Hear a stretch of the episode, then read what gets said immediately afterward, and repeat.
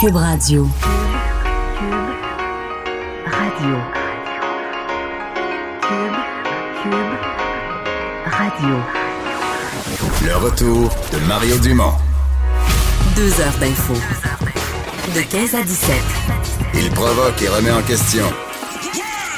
Il démystifie le vrai du faux. Mario Dumont et Vincent Dessureau. Le retour de Mario Dumont. Bonjour tout le monde, bienvenue à l'émission. Euh, une émission, je vous le dis tout de suite, extra chargée euh, des nouvelles, des nouvelles de dernière heure, des grosses nouvelles politiques. Euh, Vincent, qui est au cinquième étage, au salon de l'auto, cinquième étage du Palais des Congrès. Salut Vincent. Comment ça va? Ça va très bien, très très bien. Euh, ben oui, sautons dans l'actualité tout de suite euh, parce que on a maintenant la réponse. Et là, je t'interdis de dire tu l'avais dit là. Mais Jean Charest ne va pas à la course à la direction du Parti conservateur. Effectivement, ça s'est confirmé. euh, en fait, ça s'est confirmé. Je peux pas vraiment dire ça parce que c'est pas les informations qui, euh, qui, qui se promenaient. Euh, L'ex-premier ministre Jean Charest qui ne se portera pas finalement candidat à la direction du Parti conservateur euh, du Canada. Il en a fait euh, l'annonce dans une entrevue accordée à Radio-Canada. Euh, donc, des raisons comme quoi certains principes qui... bon, je dis, le- lui a certains principes qui n'ont pas changé, mais qui ne seraient plus compatibles avec la philosophie actuelle du Parti conservateur. Alors, est-ce qu'il... Écoute, il y a eu une réflexion sur vraiment les, euh, le, le- le profond des principes euh, du, du- du Parti conservateur actuellement. C'est un état des lieux que j'ai fait. J'ai une vie personnelle, une vie familiale heureuse, une vie professionnelle qui est également très active. Quand on fait le bilan de tout ça, j'en arrive à la conclusion que je ne vais être, que je ne vais pas être candidat. Mais mon souhait demeure que l'on puisse avoir une alternative nationale au Parti libéral du Canada. Il a, il a C'est pas donné. pour notre pays. Il a pas donné ce scoop-là à un des médias du, du groupe québécois? N- Non, effectivement. Sais euh, pas, hein?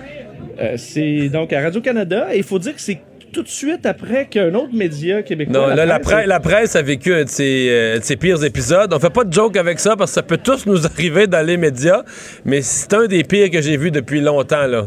Oui, parce que, écoute, juste avant que Radio-Canada annonce que Jean Charest ne se présentait pas, la presse a fait un article comme quoi euh, il fait ça titrait Jean Charest fait le saut chez les conservateurs. Donc, on confirmait des informations comme quoi euh, Jean Charest se présentait. Tout de suite après, Radio-Canada est sorti avec cette entrevue où, euh, en plus, euh, c'est pas une petite information qui vient de quelqu'un, là. C'est Jean Charest lui-même, euh, entrevue et capté sur caméra, qui explique les différentes raisons pourquoi il fait pas le saut.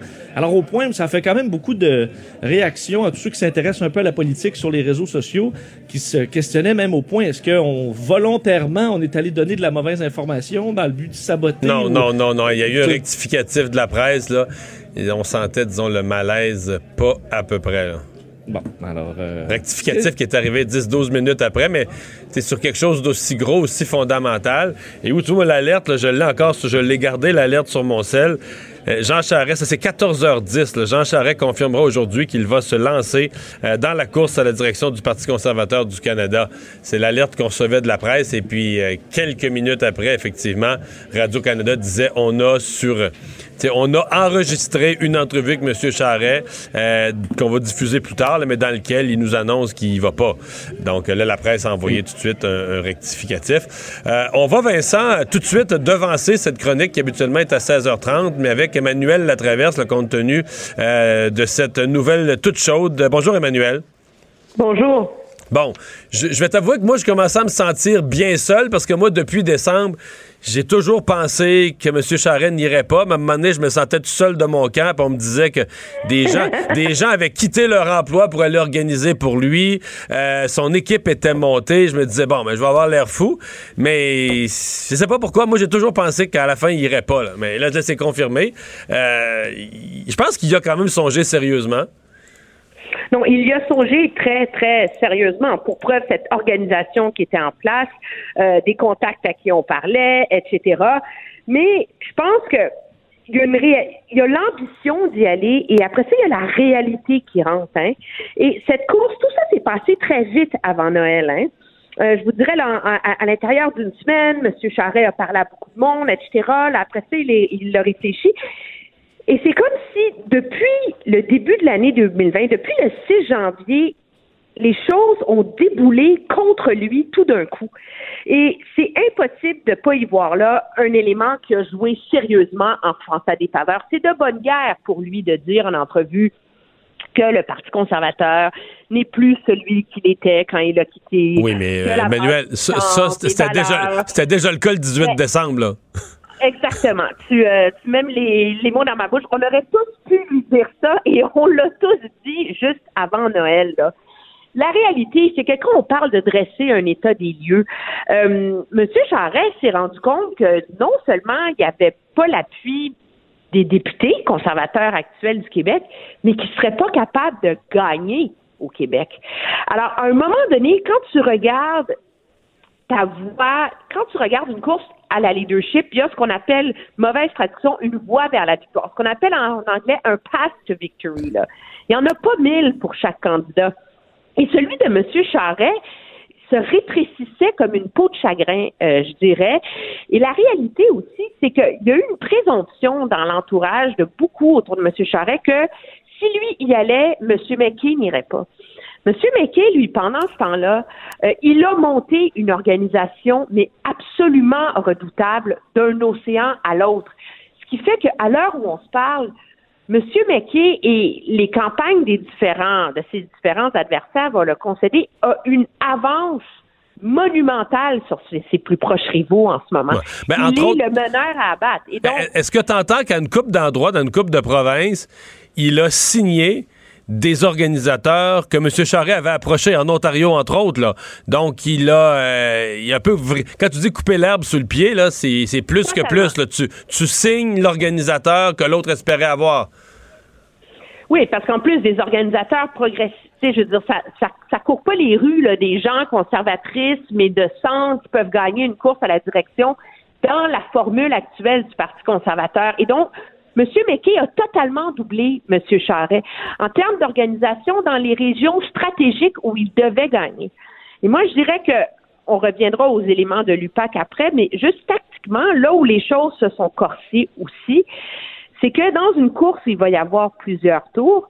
Le pari est beaucoup plus facile pour M. Char pour M. McKay parce que M. McKay pouvait récolter les deuxièmes votes de M. Charret. Donc, quelqu'un qui dit, moi, c'est Charret mon préféré, mon deuxième vote, allait naturellement à Peter McKay dans le contexte actuel, alors que M. Charret ne pouvait pas faire le, le calcul inverse, celui de récupérer facilement les deuxièmes appuis euh, de Monsieur euh, de Monsieur McKay. Alors, mettez tout ça ensemble, ajoutez la tuile monumentale euh, euh, des documents qui ont été rendus publics la semaine dernière et qui ont relancé, je dirais, euh, la réflexion, la discussion au Canada sur sa part de responsabilité dans ce qui s'est passé au Parti libéral.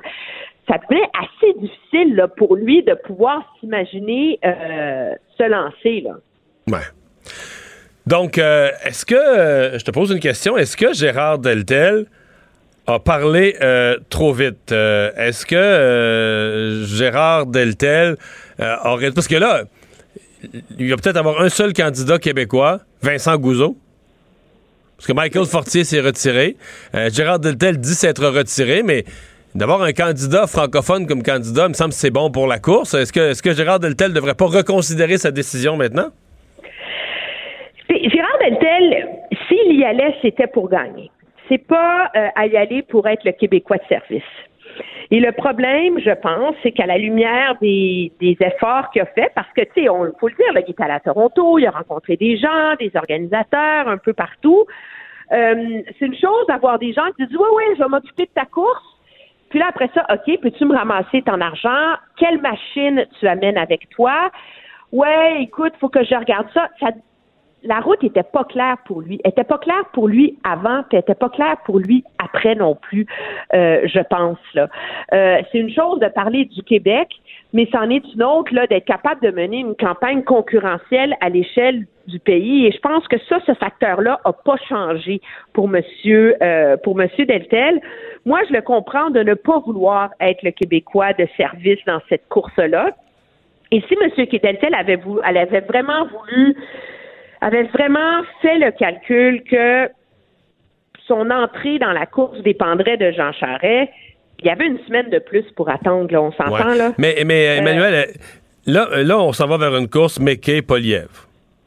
On est d'accord? Ben, McKay, c'est, il y a une course, en ce moment, c'est, en ce moment, on est dans une course McKay Poiliev, c'est clair. À, à moins que Ronda Ambrose fasse la surprise Ben, c'est- générale et saute. Ah oui, mais il y a le tordage de bras qui se fait en ce moment dans l'Ouest parce que là, on se retrouve avec une course sans candidat qui vient de l'Ouest. Une course où la seule personne dans le, le calcul de plusieurs, à l'heure où on se parle, là, qui peut vraiment concurrencer Peter McKay, c'est Ronan Ambrose. Si Ronan Ambrose se lance, elle risque de devenir la meneuse automatique contre M. McKay. Et là, on se retrouvait avec une course à quatre. Ambrose, McKay, Poiliev et Aaron O'Toole, il faut, il faut le dire, là, qui est euh, Ah ouais, qui de la dernière course, qui a un profil hyper intéressant, différent des autres. Moi, je pense que le, le duel McKay-Poiliev est assez dangereux pour le parti en ce moment. Ça va être intéressant, mais surtout avec M. Harper, qui a décidé de s'en mêler, de faire comme si c'était son parti à lui, là, dont il était le seul gardien de l'ADN. Mais, mais, mais Euh, je pense qu'il va se. Sa tension va. Sa, sa pression artérielle va rebaisser avec le retrait de Jean Charest. C'est mon feeling. Ben, je le, moi, je, je pense que oui, je, je partage ça, mais je vais te dire, je le souhaite surtout pour le parti. Un parti comme le Parti conservateur, c'est un parti qui a une unité fragile parce que les, les conservateurs n'ont pas cette, euh, cette unité idéologique absolue qu'ont euh, les, les, les libéraux. Il y a différentes sortes de conservateurs, donc c'est un mariage de convenance. Et le vrai test de ce parti-là, c'est de survivre au départ de M. Harper. Et plus il menace de se mêler de, de, de la course, plus il tire les ficelles par en arrière, plus moi je pense que ça, que ça fragilise le parti parce que ça l'empêche d'atteindre un stade de maturité politique, de voler de ses propres ailes au-delà de son chef fondateur. Et ça va être ça, objectivement, le vrai risque qui pèse sur cette course-là, surtout si M. Harper tire les ficelles par en arrière autour de la candidature de M. Poiliev. Ouais. Euh, ben, à suivre le reste de cette course. Un mot sur la fin de la réunion, la retraite fermée du cabinet de M. Trudeau, euh, qui s'est passé à Winnipeg depuis dimanche. euh, qui, euh, bon, euh, une des conclusions, c'est que dès le début de la, session parlementaire la semaine prochaine, on va s'attaquer au projet de loi pour euh, mettre en vigueur le nouvel accord euh, commercial euh, Canada-États-Unis-Mexique. Oui, pour la ratification de l'ALENA, le projet de loi va être déposé mercredi. Le gouvernement qui veut que ce soit adopté relativement rapidement, on comprend. Je pense qu'il faut dire, le gouvernement Trudeau a été hyper habile en refusant de présenter un projet de loi de ratification avant d'avoir attaché les Mexicains puis les États-Unis. Comme ça, on sait que l'entente ne peut plus changer et que le Canada ne risque pas de se retrouver au dépourvu. Ça va être un premier test. Moi, je peine à voir comment un parti comme les conservateurs euh, peuvent vraiment le se mettre à vraiment mettre des bâtons dans les roues du gouvernement. Il y a assez un grand consensus au Canada là, autour de l'importance, malgré les défauts de l'entente, d'adopter ce projet de loi-là. Ce qui est intéressant, c'est que le gouvernement en a beaucoup sur la planche. Là. Projet de loi pour bannir les armes d'assaut, pas facile à faire adopter. L'aide médicale à mourir, ça non plus. De par sa nature avec la, la composition du Parlement actuel, c'est pas facile. Aller de l'avant avec des nouvelles cibles pour 2030 pour les changements climatiques, c'est un autre des grands projets du gouvernement. Ajouter à ça euh, toutes les questions euh, environnementales, les questions économiques. Moi, je sens un gouvernement qui est encore dans le mode mettre en œuvre nos, nos promesses électorales et on espérait qu'il y ait un genre de, de ligne directrice qui sorte de ce Conseil des ministres-là, là, tu sais, pour avoir un gouvernement là, qui a des priorités claires, qui sait, tu sais, qu'on on, on puisse voir le fil conducteur, là. Et en ce moment, on est encore, je vous dirais, dans la logique des priorités éparpillées. Et dans la joute minoritaire, ça va être intéressant euh, de voir si le gouvernement va être capable de tirer son épingle du jeu, parce que pour l'instant, on n'a pas grand, grand signaux euh, d'immenses efforts qui ont été faits jusqu'ici, là, pour essayer d'arrimer les priorités du gouvernement avec celles de l'opposition. Merci, Emmanuel. Très bien, au revoir. Donc, euh, je vous rappelle, on a devancé la chronique d'Emmanuel Latraverse parce que pour ceux qui n'étaient pas là au début, euh, grosse nouvelle de l'après-midi, euh, Jean Charest qui confirme ne pas se présenter à la direction du Parti conservateur du Canada. Dans les autres nouvelles, Vincent, il y a la ministre Danielle McCann qui a annoncé il y a une heure l'élargissement, bon, tel, tel que poussé par les tribunaux ou forcé par les tribunaux, l'élargissement de l'aide médicale à mourir. Oui, été annoncé donc un petit peu plus tôt aujourd'hui par la ministre McCann. Donc un changement quand même important parce qu'il y avait six critères au Québec pour obtenir l'aide médicale à mourir. On tombe à cinq. Et euh, c'est un des plus importants. Évidemment, ceux qui avait été euh, critiqués. C'est pour ça qu'on s'est retrouvé devant les tribunaux. On sait deux plaignants qui s'étaient vus refuser bon, l'accès à l'aide médicale à mourir, disant qu'ils n'étaient pas en fin de vie, que leur mort n'était pas raisonnablement prévisible.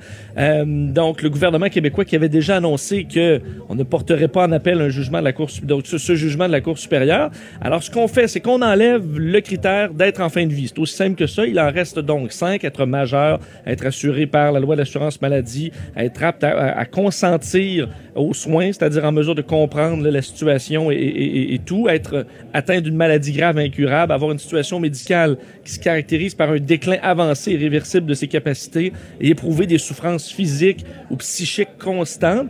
Euh, la ministre dit donc que ça pourrait quand même être modifié encore tout ça. On pourrait, là, on vient d'en enlever un critère, on pourra en rajouter dans le futur, on pourra en enlever d'autres également. Ce sera effectif à partir du 11 mars prochain. Évidemment, on s'imagine euh, pour pour pour nous à qui ça paraît bien loin tout ça, c'est euh, bon, c'est un changement important, mais mais pour beaucoup de Québécois qui attendaient ou attendent carrément après ce changement-là, ben pour aujourd'hui, c'est une c'est une très importante décision rendue par le gouvernement du Québec. Vincent, euh, en marge de la ou en prévision, parce que ça s'est fait juste avant du Forum international économique de Davos, il y a Oxfam Québec qui avait fait une sortie sur euh, la richesse des, des plus riches, des milliardaires du globe, le fossé entre les riches et les pauvres. Oui, et euh, les chiffres sont quand même toujours euh, impressionnants. Là. Deux, euh, les, les- les milliardaires du monde, là, on parle de 2153 milliardaires qui détiennent désormais plus d'argent que 60 de la population mondiale. C'est ce que ce qui est, dénoncé par Oxfam. Fossé donc entre les riches et les pauvres qui, euh, bon, est, une, est complexe un peu partout à travers le monde et surtout dans les chiffres impressionnants. La fortune des 1 là, les, les plus riches du monde, ça correspond à plus du double des richesses cumulées des 6,9 milliards les moins riches, soit 94, soit 92% de la population du globe. On sait que une des choses qu'on remarque à Davos, c'est sûr que la comparaison climatique aussi, c'est que quand même beaucoup de gens qui arrivent là en, en jet privé, alors c'est l'occasion pour eux de rappeler ces inégalités un peu partout à travers le monde. Et il y a l'Institut économique de Montréal euh, qui a voulu quand même euh, ramener, dire, bon, euh, si on veut vraiment mesurer l'état de la pauvreté dans le monde, il y a peut-être d'autres données qu'il faut inclure. Euh, on va parler tout de suite avec Gaël Campan, économiste senior à l'Institut économique de Montréal. Bonjour. Oui, bonjour Monsieur Dumont. Parce que, bon, évidemment, il y a cette, euh, des chiffres spectaculaires, les 1% les plus riches, mais vous avez ce matin, là, sur les réseaux sociaux, rétorqué à, à Oxfam avec une série de, faits sur l'état de la pauvreté sur Terre. Oui, absolument. Euh, L'augmentation du niveau de vie des plus défavorisés, euh, c'est une priorité, hein, c'est clair, mais c'est aussi une question épineuse et qui mérite mieux que, des slogans. Et parfois, on se demande si la préoccupation euh, d'Oxfam, c'est vraiment de- d'enrichir les plus pauvres ou d'appauvrir les plus riches. Et on perd de vue les grandes tendances du siècle. Euh, à force d'insister sur les inégalités, euh, alors qu'en fait, on, assiste depuis près de 200 ans à des, avancées extraordinaires et il faudrait pas les, oublier ou les mettre de côté parce que les solutions euh, des batailles ou des combats qui restent à mener, elles sont dans les causes de ces avancées extraordinaires. Vous avez mentionné les, les chiffres repères, un petit peu les données repères qu'on a données. Donc sur les 200 dernières années, effectivement, le niveau de vie moyen a été multiplié par 16. Euh, la mortalité, qui est la mortalité par famine, qui était de 80 pour 100 000 et aujourd'hui de 0,5 pour 100 000 en 100 ans, donc une réduction vraiment drastique. Donc, en 100 ans, ça, ça donne quoi? Pourcentage 150% environ de réduction de la mortalité C'est par famille? 160, c'était divisé par 160 en fait. C'est-à-dire que c'était 80 pour 100 000 en 1920 Donc, on- et aujourd'hui c'est 0,5 pour 100 000. Donc, on a divisé par 160 fois le, le nombre de La personnes qui meurent par de famine. Ouais. Absolument. En 100 ans. D'accord? Et, et ces progrès, ils s'accélèrent encore. Plus ces 40 dernières années, bon, il, y a des, il y a des facteurs géopolitiques qui l'expliquent. hein, La, la rentrée de la Chine dans le concert mondial, avec la Russie dans le concert mondial des échanges, qui a définitivement boosté le, la croissance mondiale. On- un, autre, un autre chiffre repère, Oui. une autre donnée repère, c'est l'augmentation de l'espérance de vie. C'est-à-dire non seulement on a une explosion démographique, mais on a aussi des gens, des, des personnes qui vivent plus longtemps. Euh, l'espérance de vie moyenne aujourd'hui, c'était l'espérance de vie maximum en 1950. Et évidemment, aujourd'hui, on se retrouve dans une situation où ce qu'on appelait la pauvreté extrême est en voie d'éradication complète. Parce que même un continent comme l'Afrique. mais on, est, Ouais. on est en bonne voie. Même un continent comme l'Afrique, peut-être le, le plus pauvre encore, il reste le plus de défis, mais euh, je, vois- je- je voyais des chiffres sur la mortalité infantile qui a baissé considérablement, ne serait-ce que dans les deux dernières décennies, mais considérablement. Absolument. Enfin, vous savez, euh, peut-être que les, les milléniums ne s'en souviennent plus, mais des, programmes quand We Are the World, des chansons sur la, la pauvreté, la, la famine en Afrique, euh, ce serait plus possible de les faire aujourd'hui parce que ça a baissé de façon spectaculaire. Néanmoins, je vous rejoins. Euh, les pays qui sont encore en retard ou encore à la traîne, ils le sont essentiellement parce qu'ils sont isolés. Euh, parfois de, de par choix, c'est-à-dire c'est des régimes autocratiques euh, comme la Corée du Nord ou le Zimbabwe qui se sont finalement isolés du concert des nations euh, qui commercent euh, pacifiquement, où on, on les a forcés pour des raisons géopolitiques. Et donc, c'est ces pays-là qui sont encore à la traîne. Et dès lors qu'ils seront en mesure de rejoindre le, le grand concert de la division du travail, ils bénéficieront des, des, des fruits de la croissance mondiale comme les autres. Et c'est tout ce qu'on peut leur souhaiter aujourd'hui. C'est le combat qu'il faut mener pour eux. Ouais. Est-ce que vous reconnaissez une concentration de la richesse? Ça dit quoi, par exemple, ce que Oxfam dit, là? Euh, 2100 quelques, 2150 quelques personnes, euh, à eux seuls, qui sont les, milliard- les milliardaires du monde, détiennent plus de l'argent que le 60 des, des plus pauvres de l'humanité, donc euh, euh, plus de 4 milliards d'êtres humains, là. Ça vous dit quoi, Alors, ça? Il y a deux choses sur ce sujet. D'abord, il y a une question de méthodologie et on sait que malheureusement la méthodologie Oxfam est défaillante. Ça a été déjà rapporté puisque cette étude sort tous les ans et régulièrement les économistes mettent en cause la méthodologie, en particulier le fait qu'ils font des calculs où ils enlèvent par exemple euh, les dettes des individus pour calculer euh, leur richesse moyenne, ce qui fait que par exemple un étudiant euh, qui a un prêt scolaire aux États-Unis devient plus pauvre qu'un paysan chinois qui n'est pas endetté. Donc il y a quand même des biais dans la méthodologie et dans les, dans les, dans les calculs qui sont sujets à caution. Maintenant, les, les inégalités existent et je pense que le vrai débat de fond, c'est de savoir est-ce qu'elles sont justifiées ou pas. C'est-à-dire que euh, parmi les gens riches, il y a des gens qui ont acquis leur richesse parce qu'ils ont, ont contribué de façon extraordinaire au bien-être de leur communauté en proposant des, des services et des produits à valeur ajoutée qui ont enrichi et amélioré la vie euh, de leurs prochains. Et puis des pense à ceux, qui pense à ceux qui ont développé les, ouais, ceux qui ont, ceux qui ont fait les inventions qui ont conduit à la révolution informatique. Euh, on se comprend qu'ils ont changé et amélioré la vie euh, de, de millions et de millions d'êtres humains, d'étudiants, de travailleurs, facilité la vie, raccourci les opérations, etc. Là. Et C'est du génie qui, qui, doit être récompensé. là.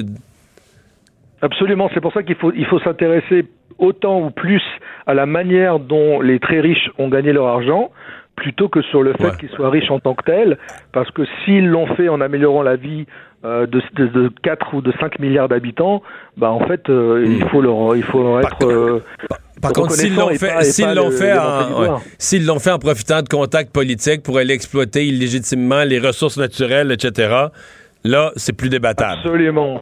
Absolument, parce qu'à ce moment-là, leur richesse, elle s'accumule euh, aux dépens euh, des, euh, du reste de la population, parce qu'ils obtiennent des, des privilèges, euh, des situations de monopole ou de quasi-monopole, et qui fait que leur richesse euh, s'accumule de façon indue, et il faut continuer à, à dénoncer ça. Nous, on fait la distinction entre le capitalisme, j'ai envie de dire, euh, méritocratique, et le capitalisme de connivence, qui est un, un un capitalisme d'entre-gens, qu'on combat, mais le capitalisme euh, démocratique et méritocratique qui fait que ceux qui contribuent euh, accèdent à la richesse, on pense que c'est un, un des moteurs clés de la prospérité et de la lutte contre la pauvreté. Ouais. Euh, intéressant. Merci beaucoup d'avoir été là. C'est moi qui vous remercie. Gaël Campan, économiste senior à l'Institut économique de Montréal. Euh, Vincent, euh, donc on est revenu ce matin à l'Assemblée nationale, autant M. Legault que son ministre Simon Jolin Barrette, sur euh, toute la situation là, des, euh, du parrainage de Ouais, il y a réfugiés. quand même beaucoup, beaucoup de choses à discuter avec, euh, bon, avec les ministres et le premier ministre quand même ce matin. Mais ce qui était le plus, le plus chaud dans l'actualité, c'était ce dossier là, de parrainage qui a été, ben, pour ceux qui ont attendu là très longtemps, euh, euh, chaotique, compliqué, pénible. Alors, euh, réaction ce matin du gouvernement. Le premier ministre François Legault, d'un, qui n'a pas l'intention de rehausser le nombre de réfugiés parce que certains demandaient tout ça. Là, on en acceptait, on sait, le 700, les 750 premières demandes, euh, les 100, euh, les 100 donc qui provenaient des particuliers particulier. Alors, c'est euh, est-ce qu'on devrait augmenter ça selon François Legault? Non, parce qu'il explique que ces immigrants, euh, d'un, la moitié d'entre eux ne parlent pas français à leur arrivée au Québec. Le taux de chômage est quand même élevé, deux fois plus élevé que dans le reste de la population. Alors, on veut, c'est un défi d'intégration selon le premier ministre. Alors, il faut augmenter les cours de français et tout ça. Alors, on peut pas juste augmenter les seuils. Et même si on augmentait, euh, la demande était quand même très, très Ben oui. forte. C'est est surtout ça, loin. Vincent. Moi, si on me disait, moi, je serais pas fermé dans le cas des, des réfugiés très mal pris, puis qu'en plus, qui sont parrainés, là, qu'il y a quelqu'un ici qui va s'occuper d'eux. Moi, je serais pas contre ça. Mettons qu'on l'augmentait de 750 à 1000, ou mettons, poussons, mettons, on double le nombre, de 750 à 1500. Mais entre toi et moi, au processus de sélection, puis aux problèmes qu'on a connus, ça change rien, rien, rien. Là. Je veux dire, il y a beaucoup plus de demandes que ça. Il y a des milliers de demandes. De toute façon, tu aurais des milliers de personnes qui. Mettons t'en prenais 1500, mais si c'est 1500 sur 5000, sur 8000, t'as de toute façon plein de gens qui vont se faire dire non. Donc, tu vas avoir de, l'insatisfaction quand même. Et tu vas quand même devoir trouver une façon. Comment tu les mets en ligne? Euh, si tu les mets premier arrivé, premier servi, il faut que tu trouves un mécanisme pour identifier le premier arrivé, que tu fasses une file d'une manière ou d'une autre. Là, je sais que certains autres préconisent l'idée de la loterie. Je je comprends, il y, a- il y a une justice dans la loterie, là, dans le sens que tout le monde est égal, euh, mais qu'on fasse ça, par exemple, que la CEPAC fasse ça pour attribuer des camps de pêche qui sont très en demande, je trouve ça correct. Mais est-ce qu'on attribue la, la citoyenneté de réfugiés par une loterie? Je sais pas. Ça, euh, moi, je vais te dire, je, je trouve ça bizarre. là. Ce qui est sûr, c'est que là, pour le système en qui est en place dans les derniers jours, euh, ça, ça va changer. D'ailleurs, on s'est défend- bien défendu. euh, euh, ben, D'ailleurs, François Legault disait on peut pas, ne pourra jamais accepter tous les réfugiés de la Terre au Québec. Là, alors, un peu en lien avec ces, ces chiffres-là. Ben, Mais pour ce qui est de évident. la- mais pour ce qui est de la méthodologie, euh, c'est que c'est la méthode des, des libéraux. là. On sait que ça- ils paraissent un peu plus loin, les libéraux, mais pendant un an et demi, on avait interrompu ce système-là, le programme de parrainage. Alors, on a repris ça lundi, mais c'était le même principe. Alors, François Legault s'est défendu euh, justement là-dessus. Et euh, Simon Jolin Barrette, évidemment, qui est au, au, au- cœur de, cette, euh, de, ce dossier-là, euh, bon, lui-même expliqué que c'était l'œuvre des libéraux, que ça allait changer et qu'on a quand même fait tout ce, qu'on, ce qui était dans leur pouvoir pour améliorer les choses lundi. On peut écouter un extrait du ministre de l'Immigration. Sur la question des coursiers, comme je vous l'ai dit, ça s'est fait deux fois. J'ai, on a repris euh, ce qui avait été fait par le Parti libéral la dernière fois en 2018, mais je peux vous dire que ça va être corrigé la prochaine fois. Ça sera pas par coursier. Ce qui est important, c'est que les 750 places vont être comblées. C'est des réfugiés qui vont être venus. Il y a des améliorations à apporter relativement à ce programme-là, à la mécanique du dépôt de dossier, puis on va l'améliorer pour la suite. Ça n'a pas d'allure en fin de semaine, c'était moins 20. J'ai ouvert les bureaux du ministère de l'Immigration, on s'est assuré d'avoir de l'encadrement aussi. Alors, on fait les choses pour justement s'assurer de répondre euh, correctement euh, à la situation des personnes. Bon. Ouais. Alors, on risque pas de voir les libéraux se, se déchirer la chemise. Non, euh, mais moi, je blâme pas les libéraux. Je veux dire, je, je me répète, là, mais moi, j'ai entendu plein puis de mes collègues, collègues chroniqueurs, puis on nous dit que c'est épouvantable. Je lis ce matin des éditorialistes. Mais c'est drôle, hein? J'en lis pas de- des excellentes suggestions pour faire ça autrement. Puis même Simon Jolin Barrette, j'ai l'impression qu'il dit Ah, on n'a pas bien fait ça. Parce qu'il a tellement peur de se faire blâmer qu'il reconnaît faut améliorer les choses. Mais Oui. c'est- tu prends jamais de risque. Il n'y a jamais personne qui va te blâmer pour vouloir améliorer les choses dans la vie. Mais dans les faits, qu'est-ce qu'il faut faire? Tu as 750 places, puis comme on disait tout à l'heure, même si tu le montais de quelques centaines, tu as beaucoup, beaucoup plus de demandes parce que les gens veulent venir au Québec, veulent venir au Canada, la demande est énorme. Comment tu gères ça pour qu'il n'y ait pas d'insatisfaction? Moi, je te réponds, c'est Ben, impossible. Impossible. qu'on peut engager une armée de fonctionnaires qui va passer à travers chaque dossier jusqu'à temps qu'il n'y en ait plus, puis je suis y aller au plus méritant. Mais tu vas dire, oui, mais tu ouais, plus méritant, mais là, parce que c'est pas comme ça. Là, on, Ben, dit, sais, on c'est dit compliqué. premier arrivé, premier servi. Euh, ce sont, les, sont des parrains là, qui s'occupent de présenter les demandes. Mais bon, euh, j'ai l'impression qu'on se fait un peu euh, on se fait un peu des illusions. Et je pense surtout, je vais te dire ce que, ce que je pense. Je pense surtout que là, sur la question de l'immigration, où plusieurs médias sont vraiment, vraiment en désaccord avec l'orientation de fond de la CAQ, d'avoir réduit un peu les seuils puis tout ça, et que la CAQ est sous haute surveillance, avec tout geste qu'ils Oui. posent en matière d'immigration sont au banc des accusés tout de suite, tout de suite, tout de suite. Puis dans ce cas-ci, j'aime pas ce qui s'est passé, je comprends, puis peut-être que les coursiers, c'est une mauvaise idée, mais je suis déjà presque certain que peu importe la méthode qu'on va avoir la prochaine fois, on va dire que c'est pas la bonne non plus parce que, je veux dire, euh, Ça, c'est comme annoncer une mauvaise nouvelle. C'est quand des gens sont congédiés dans une entreprise, là, 99% du temps, ils vont dire que la manière ça s'est fait, là, c'était sauvage. Ouais, c'était pas humain. Non, non, c'est Ah. Parce que c'est quoi la bonne façon de dire à des gens, bon, ben hier, tu travaillais ici, puis aujourd'hui, tu travaillais ici, puis demain, tu travailles plus ici. C'est toujours un peu plate à dire, puis t'as toujours un l'air un peu bête, puis les gens vont toujours dire. que- Mais c'est un peu pareil. Quand t'es es dans une situation où t'as beaucoup, beaucoup, beaucoup de demandes, beaucoup de gens voudraient venir, puis il faut que tu aies un nombre limité que tu peux prendre, ben il va toujours avoir une frustration générale dans le système de gens qui vont dire, hey, nous autres, ça fait un an, puis on a travaillé notre dossier, puis on a rempli nos papiers, puis je les comprends, là. C'est frustrant. Mais qu'est-ce que tu veux qu'on fasse, là? On peut pas. M. Legault le dit platement, on peut pas accueillir tous les réfugiés de la planète euh, qui considèrent qu'ils amélioreraient leur sort en. En- Peu importe le en- parti au pouvoir, Ben. c'est une journée compliquée. c'est aussi simple que ça. Euh, on va aller à la pause euh, dans un instant. On va parler à Mme euh, McCann, euh, ministre de la Santé et des Services sociaux, de ces changements euh, à la- l'aide médicale à mourir. On va lui glisser un mot aussi sur le virus qui, euh, qui commence à inquiéter. Mario Dumont. Il s'intéresse aux vraies préoccupations des Québécois. La santé, la politique, l'économie. Le retour de Mario Dumont. La politique, autrement dit. Alors Vincent, dans les nouvelles aujourd'hui, euh, on va parler avec le ministre de la Santé dans, dans quelques, quelques secondes, là, mais euh, il y a un cas maintenant aux États-Unis probablement de ce virus qui est parti en Chine. hein? Oui, ce coronavirus, ça, s'est approché quand même pas mal euh, du, Canada et du Québec dans les dernières heures. Ah, ben, en fait, dans les derniers jours, à la suite de la confirmation, euh, il y a quelques minutes, là, par le- les autorités américaines, d'un premier cas aux États-Unis, un Américain, donc dans la trentaine, hospitalisé à Everett, près de Seattle, lui qui revenait le 15 janvier dernier de voyage en Chine. Alors, c'est lui qui a avisé, qui a appelé les autorités en disant, je pense avoir certains symptômes, collabore tout à fait avec les autorités, mais évidemment, depuis le 15 janvier, combien de personnes a-t-il pu euh, croiser sur sa route? Alors, ça en inquiète plusieurs. Six morts maintenant en Chine qui ont été confirmés. Et on parle tout de suite avec Danielle McCann, la ministre de la Santé. Bonjour, Madame McCann. Bonjour, Monsieur Dumont. Vous avez fait une annonce sur l'aide médicale à mourir. On va y revenir. Mais d'abord, sur cette- ce virus là, qui, qui est quand même loin de chez nous, mais dans le monde de 2020 où on prend l'avion, où les gens voyagent, loin, c'est quand même proche. Euh, vous avez tenté de rassurer tout le monde aujourd'hui, ce matin? Oui, et euh, vous savez, euh, c'est une semaine importante. D'ailleurs, il y a une réunion de l'Organisation mondiale de la santé demain sur le sujet, et euh, on est à l'affût euh, des orientations qui vont être prises. Et euh, l'Agence de santé euh, publique du Canada et notre direction de santé publique sont très en lien.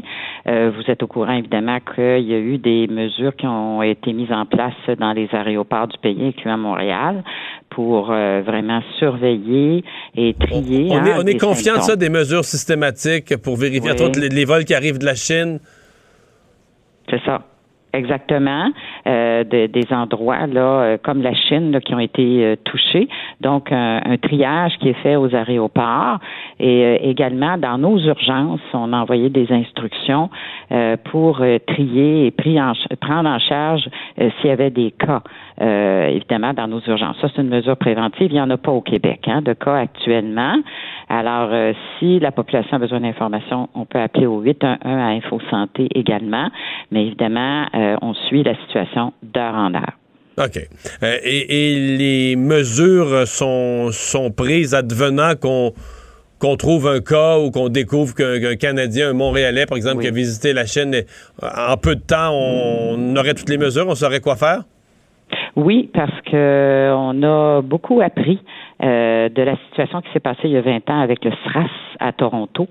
Euh, et euh, on a vraiment maintenant des mesures, des protocoles qu'on peut mettre rapidement en place dans ce type euh, de situation, euh, des mesures d'isolement, entre autres, mais des mesures aussi d'intervention. Alors, nos équipes sont prêtes euh, si jamais on doit le faire et euh, évidemment, on va attendre l'évolution des choses, notamment la décision de l'Organisation mondiale de la santé demain. Qu'on surveille euh, demain. Euh, bon, revenons au sujet sur lequel vous avez fait une annonce euh, il y a un peu moins de deux heures. Est-ce qu'on peut dire qu'en matière d'aide médicale à mourir, vous donnez suite d'une façon à peu près complète au jugement de la Cour, jugement demandé par messieurs, madame Truchon et Gladu? Oui, je pense que c'est comme ça qu'il faut le comprendre. On a pris une période de réflexion euh, pour vraiment être certain que nous prenions la bonne décision euh, parce qu'on avait toujours la possibilité de modifier notre loi.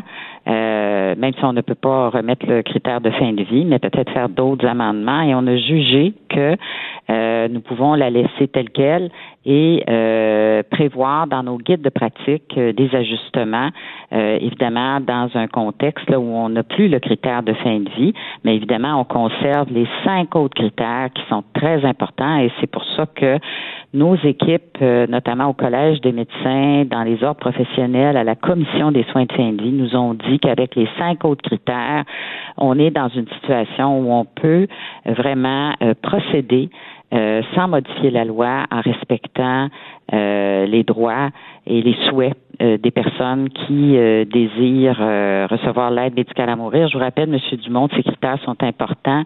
Il faut être atteint d'une maladie grave et incurable. Il faut être majeur, apte à consentir aux soins. Il faut que la situation médicale, là, ça soit un déclin avancé, irréversible de nos capacités.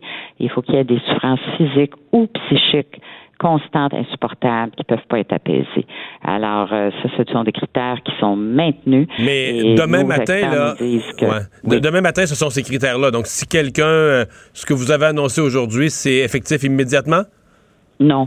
Euh, en fait, euh, ce serait effectif le 12 mars, ou enfin le 11 mars, je devrais dire, là, parce que c'est le délai que le nous délai donnait la, juge. Hein? Mais évidemment, il faut attendre, voir qu'est-ce qui va se passer au niveau fédéral.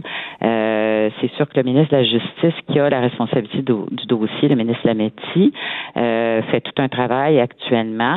Est-ce que le, le, le, critère fédéral, là, la mort raisonnablement prévisible, va devenir inopérant aussi le 11 mars? Est-ce que euh, le fédéral va demander une prolongation parce qu'il y a des travaux? Euh, ils veulent déposer un projet de loi. Il y a des travaux euh, importants qui se font au niveau fédéral. Alors, ça reste à voir. Nous allons évidemment suivre ça de près, mais nous, notre décision est prise et le 11 mars, on sera prêt avec les guides de, pratique. Et, mais évidemment, si le fédéral demande une prolongation et qu'elle lui est accordée, à ce moment-là, on va devoir se référer à la loi fédérale ce que vous avez annoncé aujourd'hui, dans, le fond, est, soumis au cours fédéral. oui, effectivement, parce qu'il euh, faut que le code criminel euh, soit modifié. On a eu euh, quelques nouvelles de début d'année, des assez traditionnelles du temps des fêtes du début janvier sur les urgences qui débordent, les cliniques de grippe, les cliniques d'hiver qui débordent. Êtes-vous découragé? Avez-vous l'impression que vous allez voir le bout de ça dans votre mandat comme ministre de la Santé? Oui, oui, moi je non, je suis pas découragée. Non, vous n'êtes pas découragée, mais oui, vous pensez voir le bout. mais oui, oui, euh, écoutez, on a toujours le même engagement. Monsieur Dumont, ça demande des, des changements en profondeur et euh, on n'a pas terminé. Euh, d'ailleurs, on continue des travaux, on, on, va accélérer, on va intensifier nos travaux dans des urgences qui sont beaucoup plus en problème pour toutes sortes de raisons dans la grande région de Montréal. Alors, euh, on va probablement vous revenir pour vous en parler là, dans quelques semaines. Et euh, on continue nos, nos, nos, travaux, les deux projets de loi pour les pharmaciens et pour les infirmières praticiennes spécialisées aussi. On espère que ça va euh, arriver à bon port en 2020, des changements importants. Puis avec les médecins de famille également, là, on discute vraiment de différentes stratégies pour augmenter l'offre de services au niveau des médecins de famille. Alors moi, je maintiens des engagements que nous avons pris et euh, nous tenons à vraiment améliorer les services en première ligne avec euh, un accès facile pour notre euh, population. Madame McCann, merci d'avoir été avec nous cet après-midi. Le retour de Mario Dumont. Pour nous rejoindre en studio. Studio à commercial cube.radio. Appelez ou textez. 187 cube radio. 1877 827 2346. On est de retour euh, pour parler culture. Euh, Anaïs Gertin Lacroix qui est là. Salut Anaïs. Allô. Alors, euh, Julien Lacroix, c'est pas ton cousin? Non, mais j'aimerais bien ça. Il est bien sympathique. Il est vraiment drôle. C'est vraiment, vraiment. C'est un, dans la jeune génération, mais c'est un des plus drôles. Ben et oui, et il est tellement sérieux en même temps. Moi, les fois que j'ai eu Julien à l'entrevue, il me disait Anaïs, est-ce que tu veux le Julien drôle ou le Julien sérieux J'étais comme ben, je, je veux Julien là finalement, mais il y a toujours le souci de, de puncher. Moi, il me fait vraiment rire ce, ce gars-là, c'est incroyable la concentration. Il y en a beaucoup qui sont comme ça. Ouais, ben Tu sais, les mettons, humoristes Réal en général, Bellan. ouais. Réal Il est sérieux dans la vie réelle. Terriblement sérieux. Même, même pas comparable avec moi. Là. Il est mille fois plus sérieux que moi. Là. Mais c'est pour ça que je trouvais ça drôle. Comme au début, ça me déstabilisait quand il me disait Veux-tu que je sois drôle ou moi-même? J'étais ben là, j'ai pas pensé à ça. C'est comme Moi, ce monde-là, ils ont un pit-up. Tu sais, Réal Ouais. Bellan, là, mais toi, tu y parles de ses enfants, tu parles de n'importe quoi. Là. Il est super sa coche, super à son affaire, euh, sérieux, quasiment trop. Là, Ouais. tu sais, puis trop. hein. Puis la minute tu pèses sur le piton en play, là, tu sais, on est en mode. Il n'y a aucune connerie qui a pas fait de folie, d'absurde. de- C'est vraiment comme s'il y avait deux personnalités, deux entités complètement différentes. Et là, ben, l'humoriste Julien Lacroix a déjà vendu plus de 115 000 billets de son spectacle. Jusqu'ici, tout va bien. 115 000 en quatre mois. Le spectacle prend son nom progressivement. Eh ouais, eh, écoute, mais lui, je veux dire, il avait vendu, je, je sais plus combien de billets avant même d'avoir officiellement fait sa première euh, montréalaise. Et il m'a vraiment fait rire parce que Julien, bon, sur les médias sociaux, est extrêmement présent. Et il a dit, j'aimerais faire comme mes vendre 300 000 billets et faire une violente dépression. S'il vous plaît, aidez-moi à atteindre mon but. Alors, c'est comme ça qu'il a remercié son. L'invitation est lancée. L'invitation est lancée. Il reste plusieurs billets un peu partout à travers le Québec pour sa tournée. Alicia Keys, nouvel album. Alicia Keys, ouais, qui va sortir son septième album, Alicia, le 20, 20 le 20 mars euh, 2020. Elle qui va animer euh, ce dimanche les Grammys pour une deuxième édition. Elle travaille également sur une biographie attendue au printemps prochain, More Myself, A Journey. Et je vais vous faire entendre un extrait de son nouvel album, coécrit par Ed Sheeran. Et on retrouve un peu, je trouve, le folk de Ed Sheeran. On écoute Underdog. So I sing a song for the hustlers trading at the bus stop. Single mothers waiting on a check to come. Young teachers, student doctors, sons on the front line.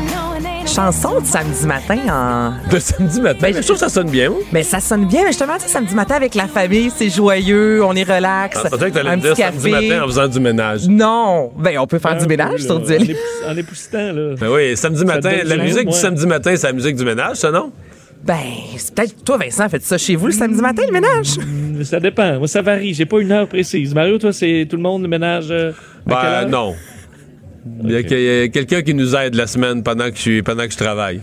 C'est ça, puis là, Vincent, toi, t'es en onde le samedi matin, donc c'est un peu plus difficile. Ah oui, c'est euh, vrai, Vincent, oui. Ouais, le samedi matin, c'est pas ça. Je suis à l'hôtel, il y a quelqu'un qui fait le ménage pour moi. euh, Bon, c'est bien ça. Mais je trouve ça bien bon, puis on reconnaît, je trouve, un peu la Ed Sheeran. Donc, c'est une chanson, ouais, c'est très festif, un peu summer, je voudrais un peu été. Alors, ça fait du bien euh, en ce mois de janvier, ma foi, euh, glacial, c'est le cas de le dire. Euh, Anaïs, Oui. Ozzy Osbourne, mais déjà qu'il se rende à 71 ans pour certains, c'est déjà impressionnant parce que on sait physiquement, euh, il y a quand même eu certains problèmes reliés à de la consommation, mais là, il avait annoncé une triste nouvelle euh, où là, il est vraiment, au niveau de la santé, atteint d'un- mal euh, très grave. Oui, donc ça a été euh, diffusé à l'émission sur ABC Good Morning America. Donc ça a été confirmé en fait que Ozzy Osbourne est atteint de Parkinson. On, comme lorsqu'il parle dans la vie de tous les jours, on comprend pas grand-chose. Donc je vais vous faire entendre quand même un extrait de ce qui euh, s'est dit un peu plus tôt euh, aujourd'hui avec Sharon Osbourne, qui est quand même venu dire que ce n'est pas une condamnation à mort, mais évidemment ça affecte certains de ses nerfs. Donc il y a des bons jours et des moins bons jours. I had a bad fall. I had to have surgery on my neck, which screwed all my nerves in. And I found out that I have a, a, um, a mild form of, uh, sort of what- It's um, Parkin 2, which is a form of Parkinson's. Évidemment, les fans de Ozzy Osbourne aujourd'hui se posaient des questions à savoir comment il va parce que je vous rappelle qu'il a dû annuler et même repousser l'ensemble des premières euh, dates de sa tournée en 2019. Là, si tout va bien, il devrait revenir sur scène au mois de mai prochain en Amérique du Nord. Et il y a un, film, une biographie sur Ozzy Osbourne, Les neuf vies d'Ozzy, qui sera présenté à la fin du mois au festival South by Southwest. Et là, je voulais vous faire entendre un mais encore une fois, on comprend pas grand-chose de Ozzy Osbourne. Donc, je peux vous dire qu'on va va retracer en fait l'histoire de ce monument de la musique. On part de son enfance dans un quartier pauvre. Par la suite, il va découvrir évidemment la drogue. On voit son succès. oui? mais j'ai entendu dire ça, drogue, alcool. On va re- euh, redécouvrir en fait ses grands euh, succès avec euh, Black Sabbath. Il y a entre autres Post Malone qui va faire partie de ce, de, de ce film-là et je vais vous faire entendre Sa la dernière fin- collaboration. Sa dernière collaboration et je vais vous faire entendre un extrait en fait de, du, de la bande-annonce. À la fin, moi, ça me fait bien, bien rire. Ladies and gentlemen, I'm Ozzy Osbourne, the Prince of Darkness. C'est une des choses qu'on entendait le mieux dans la bande-annonce.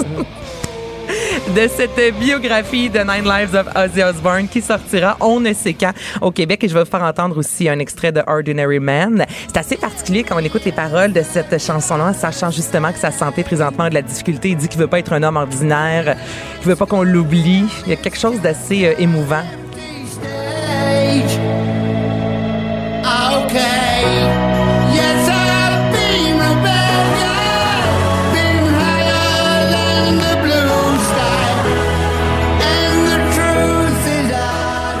Mais la série, la, la- la télé-réalité The Osbourne. ça date de quoi, 12-15 ans? Je sais pas. Au début des années 2000 et tu vois le, Parce qu'on pouvait déjà à ce moment-là s'inquiéter de sa santé. Je pense que dès, dès sa naissance, on s'inquiétait de sa santé. Je suis pas sûr qu'il a bien pris soin de sa santé. Ben, je, moi, je, je mettrais un 20 que non, là, personnellement. Peut-être que maintenant, par contre, il prend plus soin de sa santé, mais justement, tu parles de, de, de, euh, les- la famille euh, Osborne. C'est justement le producteur de cette série-là qui va réaliser le documentaire sur euh, Ozzy Osbourne. Mais tu sais, ça fait longtemps qu'on sait qu'il va pas bien, mais là, vraiment, de le dire devant la caméra, je suis atteint de Parkinson, on- c'est un autre niveau, évidemment. Donc, les fans ont été un peu inquiets aujourd'hui.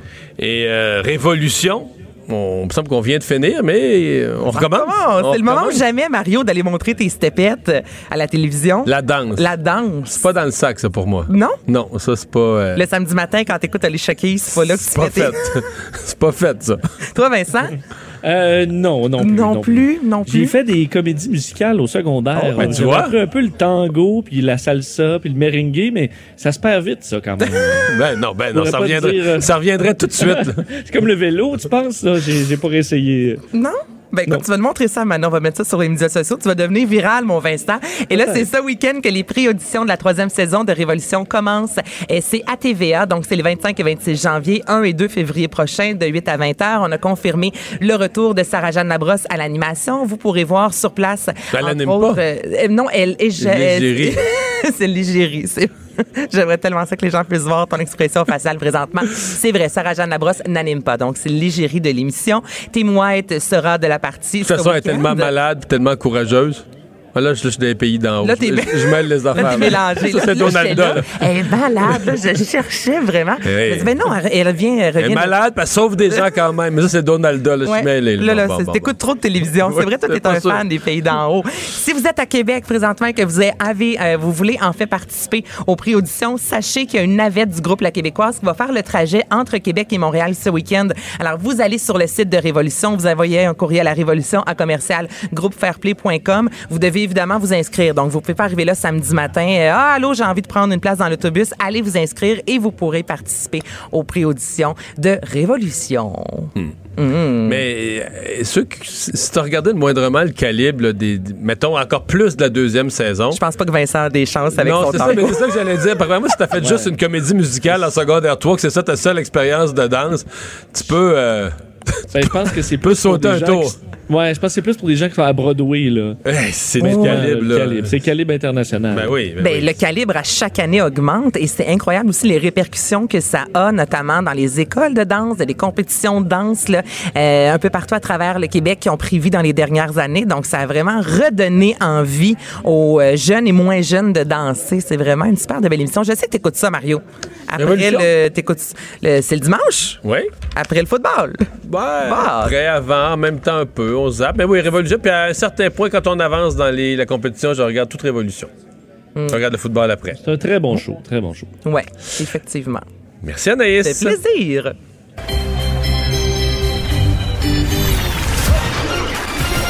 Jean-Charles Lajoie.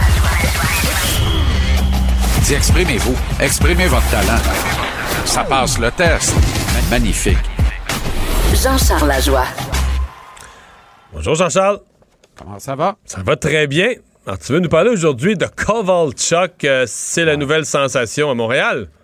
Ouais. Écoute, je... quelle ne fut pas ma surprise de lire Régent Tremblay ce matin, ce patriarche que j'aime beaucoup, euh, qui pour moi est un mentor et euh, une véritable légende. Et là, ce matin, Régent se laisse bercer comme l'homo flambeau bien haut, comme le partisan moyen de la flanelle, cette par ailleurs sainte, et il embarque lui aussi dans la bromance Ilya Kovalchuk. Euh, je peux le comprendre. Mais comment ne pas embarquer, là? Non, non, je peux le comprendre. On signe un Quatre gars comme buts, ça, quatre ouais. passes, 8 points en 8 matchs, temps d'utilisation moyen 19 minutes 31, différentiel plus 3, moyenne de 3 tirs au but par match. En plus, il est impliqué, il distribue des mises en échec, ce qu'il n'a pas fait souvent au cours de sa il amène carrière. un enthousiasme, un leadership. Je sais pas si c'est moi qui est niaiseux. Il me semble qu'on sent ça sur la glace, qui, qui est comme plus fier que les autres, qui a plus, il y a quelque chose de plus. Là. une force tranquille. Il est content d'être là. Il veut saisir sa dernière chance dans la Ligue nationale. Quand un gars a tous ces millions de dollars-là en poche, euh, qu'il se comporte comme un véritable professionnel, comme il le fait, c'est formidable pour le reste des équipiers, pour le reste des troupes, pour les jeunes joueurs de l'organisation, notamment. Puis moi, Mario, là, je, te dis pas que je ne suis pas en bromance avec Ilya Kovalchuk. Je suis totalement d'accord avec tout ça. La preuve en est, aussitôt qu'en novembre dernier, je recommandais fortement, publiquement et privément, à la direction du Canadien de l'ancien SOS à Ilya Kovalchuk. J'avais pas de, de grande science, de grand savoir, mais ce que je savais par contre, c'est qu'il prenait un soin jaloux de sa condition physique et bien qu'il n'avait pas joué de match régulier depuis euh, quelques semaines à l'époque, parce que les Kings l'ont libéré au début du mois de novembre, eh bien, il continuait de s'entraîner farouchement et serait prêt au cas où une équipe lui lancerait un SOS. Et de ce que je comprenais à l'époque, il y avait des équipes intéressées, mais pas tout de suite. Il préférait laisser courir pour voir comment tout allait évoluer avant de lancer un SOS à Kovalchuk. Alors, je me disais, damons le pion à tout le monde. On a des blessés. Ça prend quelqu'un que le public va aimer. Et à Montréal, tout de suite, on est tombé en amour avec ce gars qui est un joueur d'hockey de carrière, une superstar de la Ligue nationale du passé, mais on les aime. On a besoin de ça. On a besoin d'aimer ce genre de gars-là. Et c'était évident que l'histoire d'amour allait canadien, à moins évidemment que Claude Julien ne coopère pas. Mais Claude Julien peut difficilement ne pas coopérer avec un vétéran de 36 ans. C'est un coach de vétérans. Il les aime, les vétérans. Même si, traditionnellement, je suis pas certain que les joueurs d'origine russe sont ses favoris. Il en demeure pas moins qu'il n'y avait pas ben ben d'autres choix en l'absence de Drouin, en l'absence de Gallagher, en l'absence d'Armia. Alors, Kovalchuk a saisi sa chance. C'est formidable.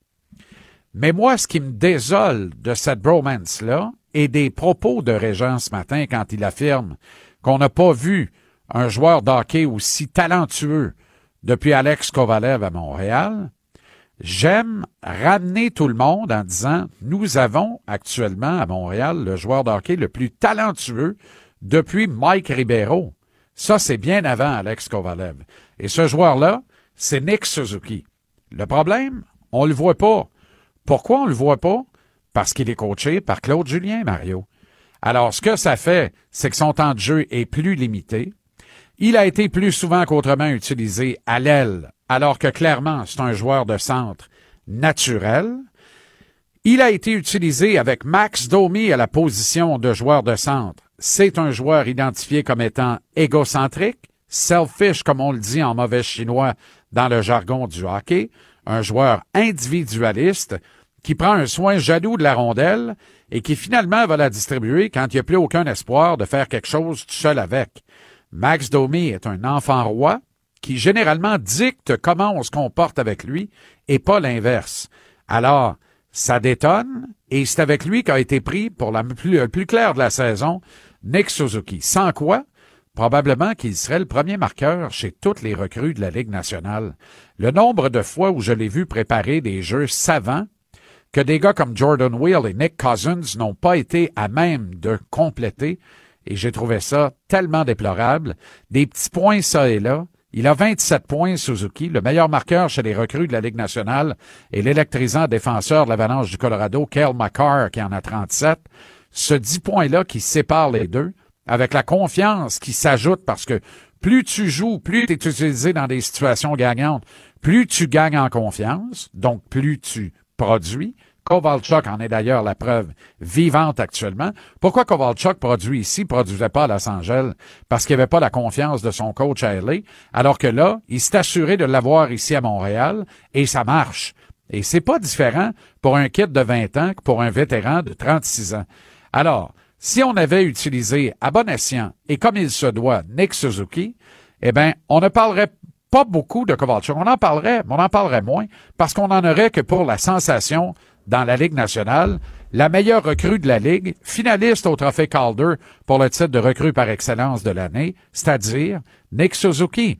Mais comme c'est Claude Julien qui est l'entraîneur-chef de cette équipe, ben Suzuki passe, pratiquement sur le radar, si bien que d'éminents analystes, observateurs et autres columnistes, lorsqu'ils analysent la chose du Canadien, en viennent à tomber en amour avec un pépère de 36 ans que j'adore, qui prend un soin jaloux de lui-même, mais dont il va falloir consentir à se séparer très bientôt, parce que il n'appartient pas à l'avenir.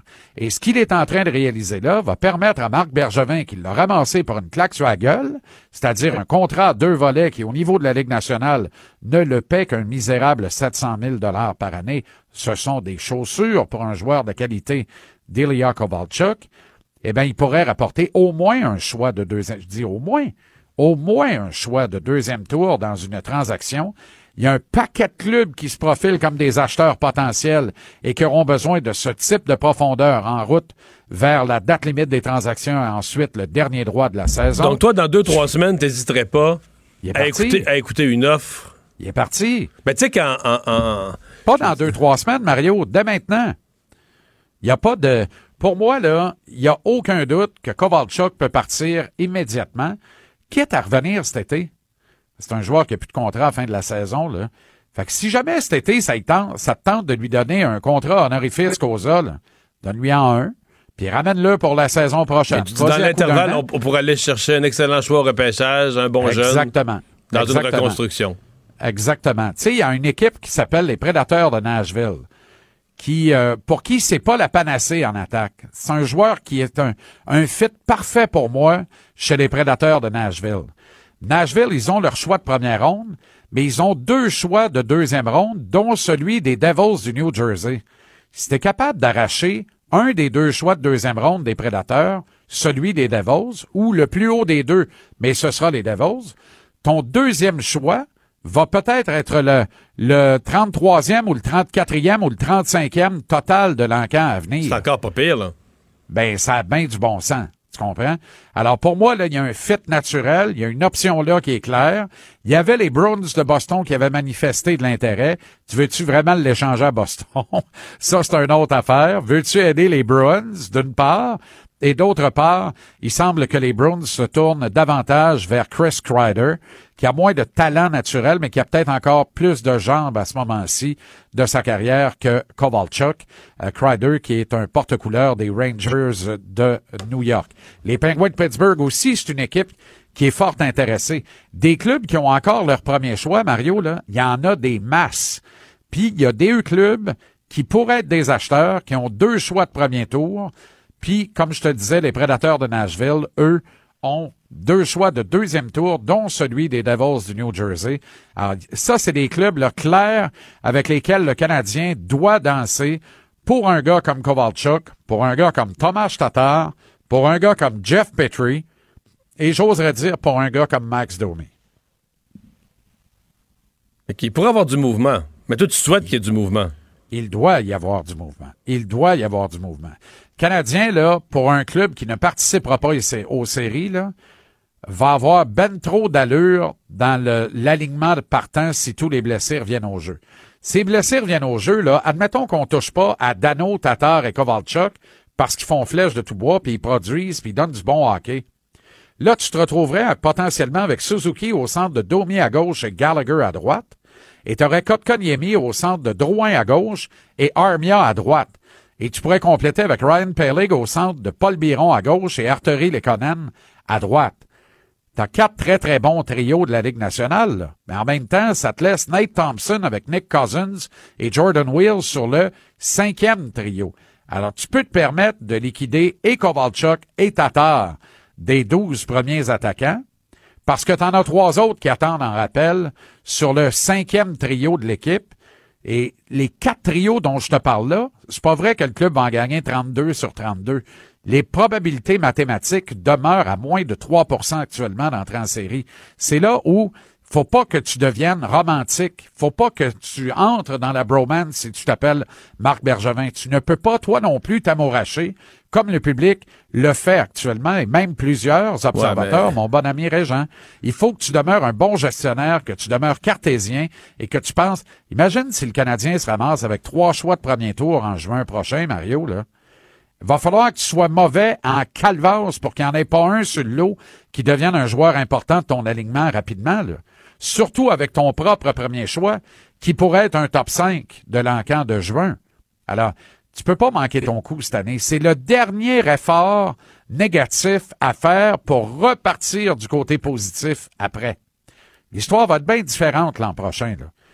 Puis c'est pas parce que Tatar et Kovalchuk ne sont plus là que tu n'auras pas une bonne équipe. Il va entrer Cofield, puis il va entrer le premier choix de l'équipe à l'encan à venir en juin, puis il va entrer Romanov en défense. Alors là, faut juste que tu sois un gestionnaire responsable. Parce que les contrats de Petrie et de Tatar, ils viennent à échéance à la fin de la prochaine saison. Et ces deux gars, dans le cas de Petrie, il sera à la mi-trentaine, Tatar aura 31 ans. Ces deux gars que tu pourras pas voir sans scène dans la pièce sur le prochain contrat à leur consentir. Or, ces deux gars que si tu décides de garder l'an prochain, tu vas être pris pour les perdre pour rien à la fin de la saison parce que à la date limite des transactions en agent 2021, tu vas être dans le mix pour une place en série, donc tu seras pas vendeur. Puis le public comprendrait pas que tu les échanges. Tu vas être pris pour les garder à ce moment-là. Le meilleur moment pour les échanger, tu as deux options, deux fenêtres. Avant la date limite des échanges, là, ou en marge du repêchage à venir en juin, alors qu'ils auront encore un an de contrat au compteur. Mais je pense que la meilleure valeur, c'est là, à la date limite des transactions, parce qu'il y a plus d'acheteurs qu'on pense qui vont être dans les temps. Puis il va se payer des beaux choix de première ronde. Tu peux pas manquer ton coup. Tu un choix de première ronde pour Tatar, un choix de première ronde pour euh, Petrie et un choix rapide de deuxième ronde pour Kovalchuk. Alors, tu pourrais te ramasser avec trois choix de première ronde et trois choix de deuxième ronde euh, à l'encan de juin, dont deux très rapides en première ronde et en deuxième ronde. Tu peux pas passer à côté de ça. Parce qu'après ça, là, tes noisettes vont être bien garnies, puis là, tu vas pouvoir commencer à réfléchir à une équipe qui va être de plus en plus dominante. Le retour de Mario Dumont, l'analyste politique le plus connu au Québec. Cube Radio. Autrement dit. Alors Vincent, dans les nouvelles du jour, il y a évidemment cette grosse nouvelle euh, politique euh, concernant Jean Charest. Oui, on a en fait Jean Charest ne sera finalement pas candidat euh, à la chefferie du Parti conservateur. Alors ça a été euh, annoncé par euh, le réseau Radio Canada un petit peu plus tôt aujourd'hui. Alors euh, il explique que certains principes chez lui euh, qui n'ont pas changé ne seraient plus compatibles avec la philosophie actuelle du Parti conservateur du Canada. Euh, c'est un état des lieux qu'il a fait. Il a une vie personnelle et familiale heureuse, une vie professionnelle qui est également très active. Bref. En tout cas, je veux dire, il n'a pas découvert euh, ce matin qu'il avait une belle vie de famille, une vie heureuse euh, au niveau professionnel, mais c'est quand même ça qui aurait fait pencher la balance selon euh, Jean Charest, expliquant aussi que les échéanciers sont serrés. Ça ne donne pas beaucoup de temps pour recruter des nouveaux membres, mettre sur pied une organisation nationale. Alors, on sait qu'il y avait énormément d'informations qui circulaient comme quoi il allait de l'avant. D'ailleurs, on sait que la, presse, quelques minutes avant l'annonce de Radio-Canada, confirmait de leur côté qu'il se lançait dans la course. Alors, on a fait un démenti très rapide. On a effacé l'article euh, puisqu'on venait tout juste d'annoncer qu'il faisait le saut chez les conservateurs, ben, du moins dans la course à la chefferie. Alors, finalement, ben, rien n'est de tel puisque Jean Charest a annoncé dans une entrevue que ce n'était pas le cas. Alors, pas de Jean Charest dans cette course. En ce qui me concerne, il a pris la bonne décision. Pour Oui, lui. je pense- Pour lui, pour le Canada. Moi, je, je dois t'avouer que j'étais assez sceptique. D'abord, je n'y croyais pas. Je suis un de ceux qui, depuis le début, dit il me semble qu'il se présentera pas. Euh, je finissais par douter parce qu'il y avait une telle unanimité de tout le monde politique, d'analyse. Je- à un moment donné, J'ai j'ai douté, j'avoue. Je me disais, bah, je dois me tromper, mais je savais plus. là. Mais, Mais tu moi, disais, on- il, va faire, il va faire semblant qu'il y va jusqu'à ce qu'il n'y ait plus. oui, puis j'ai toujours pensé qu'il garde le. Cette semaine, je pensais toujours qu'il se gardait une porte de sortie. Je me disais, c'est pas vrai qu'il est commis complètement. Il se garde toujours une porte de côté par laquelle, même si il a consulté des gens puis a joué le jeu à fond qui est susceptible d'y aller, tu comprends, il se garde une porte de côté par laquelle il pourrait sortir. C'est vite, le sortir. Il, tu comprends, il fait ça après-midi, puis demain matin, c'est réglé, on n'en parle plus, là. Donc, euh, voilà le voilà le- le- le- la réalité donc de cette, euh, cette histoire autour d'une potentielle candidature de, candidature de Jean Charest. Là, ça nous laisse essentiellement une course Peter McKay, Pierre Poilievre, avec Rona Ambrose qui dit non, qui dit non, mais à qui, là, il semble-t-il, dans l'Ouest, on, on essaie de tordre un bras de toutes les façons. Il y a encore beaucoup de conservateurs qui pensent que la vraie vedette, la vraie candidate, c'est elle. Moi, je l'aime bien, mais son français est bien moins bon que celui d'Andrew Shear. Pour ce que j'en sais. Oui, et on comprend que tu mets la barre basse. Ben, M. Scheer, je te dirais, c'était la limite de l'acceptable. On comprenait, il disait ce qu'il avait à dire. Est-ce qu'il y avait une réelle chance de gagner un débat? Franchement, je pense pas beaucoup, là, dans, dans l'état de son français, mais euh, il parlait quand même. Je veux dire, c'est un effort louable. Il parlait français, on comprenait, on savait ce qu'il Oui. nous disait. puis- Oui, oui. Mais, Mais, bon. c'est, je veux dire, c'est ça, il n'avait pas les mêmes outils euh, que les autres dans un débat francophone. Ça a quand même été nuisible. C'est c'est très, très clair qu'il était, qu'il était désavantagé. Hey, Vincent, on, on a eu, la semaine passée, on avait un débat, il y a eu lieu sur des lignes ouvertes, puis des sondages un peu partout. Est-ce que les Canadiens devraient payer ou pas payer pour la, question de, la sécurité d'Harry et Meghan? Mais là, euh, la question se pose peut-être plus vite que prévu dans le concret, parce que tout à coup, on se réveille quelques jours plus tard, euh, pas longtemps après, mais à peine quelques jours, puis c'est devenu bien réel. Ils habitent le Canada, puis peut-être euh, plusieurs mois par année, peut-être la majorité du temps, ils habitent le Canada. Oui, on s'entend que c'est, c'est leur domicile, c'est, ça, c'est, le Canada maintenant, au Ben prince oui, hein. Harry et à Meghan Markle. Euh, il, est, euh, il est officiellement au Canada, euh, Harry, depuis euh, hier soir. Donc, euh, il a quitté de l'aéroport de Londres, Heathrow, hier, atterri donc à Vancouver, puis après 19 heures, évidemment, euh, surveillé, pourchassé encore là par des, des, des photographes, ce qu'on connaît quand même moins au Canada, là, mais on s'entend que pour des les paparazzi, où normalement il n'y a pas vraiment d'argent à faire, disons, pour survivre ici, où c'est plus difficile, euh, mais là, tu peux vendre tes photos euh, aux tabloïds britanniques. Alors, c'est pour ça qu'on est quand même capable de les suivre euh, de très près. Euh, le duc euh, de Sussex, donc, euh, a quitté ensuite pour l'île de Vancouver. et l'attendait là Meghan, son fils Archie. Donc, il se rendait ensuite dans la maison qu'ils occupent depuis plusieurs semaines. Alors, ils, ils sont au Canada, arrivent au moment où on le, le dossier de, la, de qui paie pour la sécurité n'est pas réglé. D'ailleurs, on voyait sur les photos que lorsque Harry est il était accompagné d'agents de sécurité britanniques. Euh, du côté de Meghan Markle, elle était suivie par un agent britannique et un agent canadien. Alors, effectivement, la question de la facture arrivera assez rapidement. D'ailleurs, questionné aujourd'hui euh, sur ce sujet, Justin Trudeau a dit qu'il n'avait pas parlé à la reine Elisabeth II, contrairement à ce que certains, euh, cer- certains médias britanniques rapportaient. Alors, il a dit, je n'ai pas parlé directement à Sa Majesté. Les discussions se poursuivent. Je n'ai rien de nouveau à cette heure.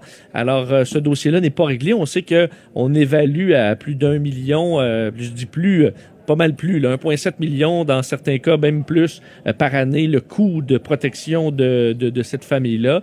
Alors, une situation qui sera à suivre. Alors que, je parlais des paparazzis, Harry et Meghan, Là, des paparazzis, ils en- ils n'en veulent plus. D'ailleurs, aujourd'hui, euh, selon le quotidien de Guardian et euh, Sky News, les avocats de, euh, du prince Harry ont fait valoir que, euh, ben, ils fait, ont menacé de poursuivre les, les paparazzis carrément, disant qu'on Ben, se cachait dans des buissons à leur insu. Moi, je pense que oui aussi. Je pense que Moi, je pense que c'est assez, cette niaise. Je veux dire, euh, les paparazzi, excuse-moi, là, c'est pas le droit à l'information du public, c'est pas ça, là. C'est du dire, patinage. C'est du patinage. Oui. C'est du voyeurisme dans ce qu'il y a de plus bas pour vendre des copies, parce que ça vend, pour faire de l'argent. Donc, c'est du voyeurisme à des fins strictement mercantiles, de faire de l'argent euh, en détruisant la vie des autres ou en profitant de la vie des autres, en l'exposant de façon euh, inacceptable. Euh, moi, une poursuite spectaculaire contre des paparazzis et leurs patrons, là, je, je trouverais ça tout à fait correct. Il y a bien des gens qui applaudiraient ça. Je suis d'accord en même temps, je pense qu'ils sont dans un, un pays où euh, les gens seront beaucoup plus sympathiques à leur cause à ce niveau-là, même si les Canadiens sont pas d'accord en majorité de payer pour les, euh, euh, les, frais de sécurité. Je pense qu'en général, euh, les, le- pourchasser les gens euh, comme ça dans leur vie personnelle pour prendre mitrailler de photos puis prendre le moment où Meghan Markle va tenir incorrectement son bébé puis le faire un article là-dessus alors que euh, c'est- pas du tout basé sur quelque chose de réel. Je pense qu'ici, il y aura peut-être plus, plus d'écoute, quoique, bon, la, la, la- les, les c'est euh, c'est la menace qui, euh, qui plane. On sait qu'à l'automne dernier, euh, le prince Harry avait dit « J'ai perdu ma mère et maintenant, je vois ma femme devenir la victime des mêmes forces puissantes. » Alors, on comprend que lui, alors que sa mère est décédée en 97 pourchassée par les paparazzis, on comprend qu'il en a, il en, il en aura le bol. Surtout que là, il, sacrifie son, titre, change de pays. Alors, je pense que là, la mèche va être assez courte pour, pour les, les photographes qui se cachent avec des téléobjectifs dans ces buissons. Finalement, euh, un petit mot sur euh, suivi sur cette histoire euh, à Saint-Calix d'une maison ni plus ni moins saccagée par une locataire. On est comme arrivé au chapitre final ce matin. Oui, euh, finalement, il aura fallu euh, l'intervention d'un huissier et de la Sûreté du Québec pour euh, forcer l'évacuation de cette locataire, donc à, à l'origine d'une destruction euh, euh, intense, un saccage carrément d'une résidence euh, sur la rue Sylvain à Saint-Calixte. Alors ce matin, d'ailleurs, vous allez voir les, les- les images de notre collègue Yves Poirier euh, qui est entré, il peut entrer à l'intérieur avec des, des bénévoles qui sont là pour vider le contenu de la maison, qui sont encombrés de saleté, des vêtements, euh, meubles de Parce que toutes la, sortes. la locataire est dépassée par les événements. là. Ce qu'on comprend ce matin, c'est que c'était pas. Elle est expulsée par la régie du logement, mais elle s'était pas trouvé un autre logement. Est devant. C'est une personne, c'est une personne qui est comme dépassée par les événements en même temps. C'est là que je décroche, moi. Si c'était juste du désordre, c'est vraiment du ménage pas fait, je dirais la, la, petite- la madame, je sais pas, elle a des problèmes ou elle est dépressive ou peu importe c'est quoi, mais comprends, elle a plus l'énergie, elle a plus la force, c'est rendu trop gros pour elle. Mais là, c'est qu'il y a eu de la. dé- sais, faire un trou dans le plancher, arracher des, des murs de pierre. euh, Là, c'est du travail, tu comprends? C'est plus de la. C'est plus juste de pas faire le ménage, c'est plus, c'est plus juste un état dépressif où tu, tu n'agis plus, là. C'est qu'à un moment donné, t'as pris une barre à clous, puis là, t'as démoli, puis là, ben là, c'est quoi ça? C'est là, c'est là que je décroche un petit peu, mais en tout cas, je- Parce qu'on voyait clairement, tu le disais sur les images, des trous dans les murs, Ah, euh, des trous trous. dans le plancher. Alors, tu comprends qu'il y a effectivement de l'effort qui a été mis à briser cette maison-là euh, pour, euh, bon, pour un prix qui sera quand même dur à assumer pour la propriétaire. et, et mais elle, a- elle a devait- perdu. euh, cette dame-là, je sais pas quel âge elle a, elle a peut-être mon âge, peut-être un peu plus, mettons jeune cinquantaine, je sais pas quoi, là. Mais c'est une grosse partie de son fonds de pension qui y passe. À moins qu'elle ait d'autres argent qu'on sait pas, mais ça n'a pas l'air d'une personne très riche. Genre de personne qui possède une maison qu'elle s'est payée puis qui la loue. C'est comme un peu son. Cette maison-là devient un peu son fonds de pension. Une fois que tu la scrapes, la maison, pour 100 000 piastres ou plus, c'est comme voler son fonds de pension. Je, comprends que l'autre fait pitié, mais ce qu'elle a fait comme dommage, c'est écœurant. C'est innommable. innommable. Effectivement. euh, et là, on comprend qu'il y a un, un enjeu social à ce niveau-là. Il y a des intervenants sociaux qui, euh, qui se sont présentés sur les lieux. Là, elle, a été escortée par euh, l'argent. Elle devait effectivement avoir un endroit où se rendre. Finalement, c'était plus le cas. Alors, on comprend que c'est une situation qui est assez complexe. Mais pour la dame, euh, ultimement, je pense qu'elle elle, elle, a- payé un peu trop cher le prix de, de, de, vouloir tout simplement louer sa maison parce que le saccage est important et ça lui coûtera une petite fortune pour remettre cette maison en état. Alors, des images bien tristes à voir. Le buzz. Le buzz de Vincent Dessureau. Et Vincent, dans ton buzz aujourd'hui, tu nous parles d'une grande étude sur le toucher, le fait de se toucher entre êtres humains dans le nouvel univers du MeToo. Est-ce Oui, qu'on est mal à l'aise de toucher? Euh, ben, c'est ça parce que euh, on il semble que c'est un, un- ben je peux pas dire euh, c'est un élément de la vie humaine qui est très très peu euh, étudié que le toucher là. Puis on parle euh, le toucher de se prendre la main euh, se faire un câlin euh, une caresse. Alors ce- tout, tout ça euh, et euh, l'université de Londres avec la BBC fait une immense étude. On n'a pas les résultats encore. C'est d'ailleurs euh, le, le- pour ça qu'on en parle aujourd'hui c'est que c'est un- une étude internationale à laquelle vous pouvez participer. Ça s'appelle le, le touch test Alors, sur euh, le site touchtest.org, c'est un questionnaire euh, qui euh, questionne sur la relation avec le toucher et l'objectif étant de voir au niveau international et surtout au niveau des âges, est-ce qu'il y a des différences, euh, entre autres avec euh, bon, ce qui, ce qui- les, les, les éléments des dernières années, euh, le MeToo, évidemment, est-ce qu'on est plus mal à l'aise avec le toucher chez les plus jeunes en raison, de- en raison de tout ça, une grande prudence, ou au contraire, est-ce que c'est les plus, les, les, les, les, plus âgés qui sont prudents là-dessus, que les jeunes se prennent dans leurs bras, euh, les gars même se font des, euh, se font des, des câlins euh, que qu'on faisait pas plus, euh, donc euh, dans, dans les générations précédentes. Alors, pour faire vraiment une espèce de portrait là-dessus, surtout qu'on sait que dans les études, que les quelques petites études qu'il y a eu sur ce sujet-là, on se rend compte que par exemple les euh, on ressent moins de douleur physique lorsqu'un proche nous tient la main. Alors ça, c'est quelque chose qui a été prouvé par la science. Ah oui? On dit, oui, on dit que le- on ressent moins de douleur à ce moment-là. Même chose avant, par exemple, une présentation stressante devant public, avoir un toucher rassurant d'un d'un être aimé, ça fait baisser le niveau de stress que comme rarement d'autres choses peuvent peuvent faire. Et on dit ça, je suis un petit peu plus mal à l'aise par contre, mais au restaurant, on donnerait plus de pourboire si le serveur nous touche doucement le bras. Mais euh, OK. ça, je vous avoue, je suis moins. euh, je vais peut-être être plus troublé qu'autre chose. Peut-être faites pas. Mais il y a une étude qui disait ça. Alors, une douce caresse sur le bras et euh, vous allez être plus généreux sur le pourboire. Mais euh, je suis pas sûr. Alors, euh, sachez-le, si vous voulez participer. Mais on, ça, on peut participer, là. Oui, oui, tu peux participer si vous avez entre 18 et 99 ans. Euh, touchtest.org. Ça prend entre qua- 15 et 40 minutes selon vos réponses. Et ça me permettra à l'Université de Londres de faire un portrait mondial. Puis ensuite, on, on- leur objectif est aussi intéressant, c'est de pouvoir faire un peu le portrait de qu'est-ce qui est acceptable et qu'est-ce qui ne l'est pas. Ce qui, pour certaines personnes, est rendu compliqué. Est-ce que ça l'est vraiment? On le verra là-dedans. Alors, ils vont dire, selon toutes les générations, qu'est-ce qui est correct, qu'est-ce qui ne l'est pas au niveau du toucher. Alors, on pourra avoir un portrait global d'ici quelques mois, quelques années, lorsque cette étude sera terminée. Vincent, pourquoi les parents devraient délaisser leur cellulaire lorsqu'ils sont à la maison? Bon, on a quand même une, euh, bon, une bonne idée hein, pour le temps passé en famille qu'on ne devrait pas mettre le, cellulaire entre- dans, les jambes. Mais une étude aujourd'hui le prouve, euh, étude chinoise auprès de 530 euh, personnes entre euh, 13 et 18 ans qui parlaient de leurs parents. Donc, euh, est-ce que leurs parents sont sur leur téléphone? En fait, c'était de 1 à 5. 1 étant euh, jamais, à 5 étant tout le temps. Et à travers ça, la question aussi, est-ce que le téléphone devait toujours être visible pour les parents ou au contraire l'avoir euh, sur une tablette quelque part euh, le, soir, ça- c'était le cas ou pas?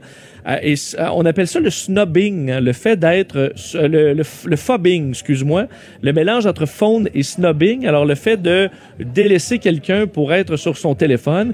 Il semble que les parents qui font ça, euh, ben, vos enfants risquent d'avoir des problèmes de dépression plus tard et euh, également de développer une dépendance. Alors, selon les résultats de cette étude-là, les parents qui sont sur le téléphone ben, de façon importante le soir, lors des repas, euh, lors des activités de famille, ben, les enfants qui, qui, qui, qui sont de ces parents-là ont des problèmes de dépression plus élevés et des problèmes d'addiction par la suite. Alors, euh, de plus en plus, la technologie, la technologie qui est arrivée assez rapidement dans nos vies, là, et, de, leurs effets est documenté dans des études. Et c'en est une de plus qui dit, ben, en gros, quand vous arrivez à la maison, là, déposez ça plus loin, euh, jetez un Ben, coup d'œil de temps en temps, mais sinon, ça posera problème à vos enfants.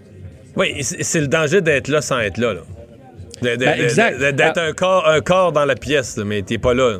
Exact, parce que ça me bon, les, les, les enfants se sentent euh, se sentent carrément délaissés, euh, se sentent euh, fait moins importants, et ben, c'est ce qui fait des, des problèmes par la suite. Question que tu nous poses, avec ou sans filtre sur Instagram, qu'est-ce qu'on entend par filtre, là?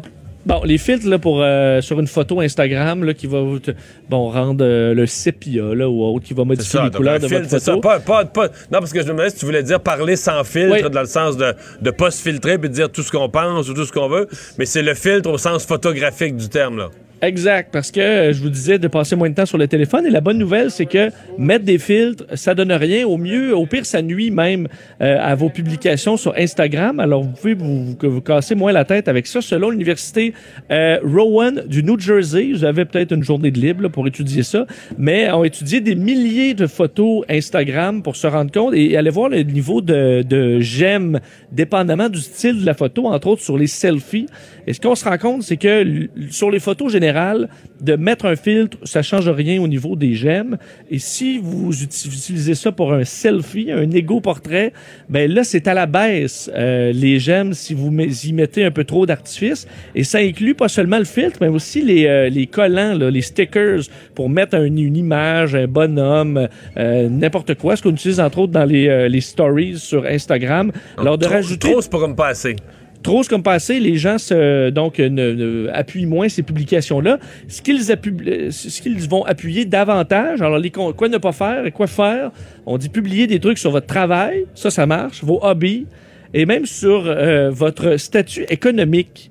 Alors, faut croire que euh, on, C'est quoi ton statut économique? Tu dis, je suis riche, je fais tel restaurant, ou je suis pauvre, puis euh, voici, je fais, Ben, tel, je fais tel job. Pour...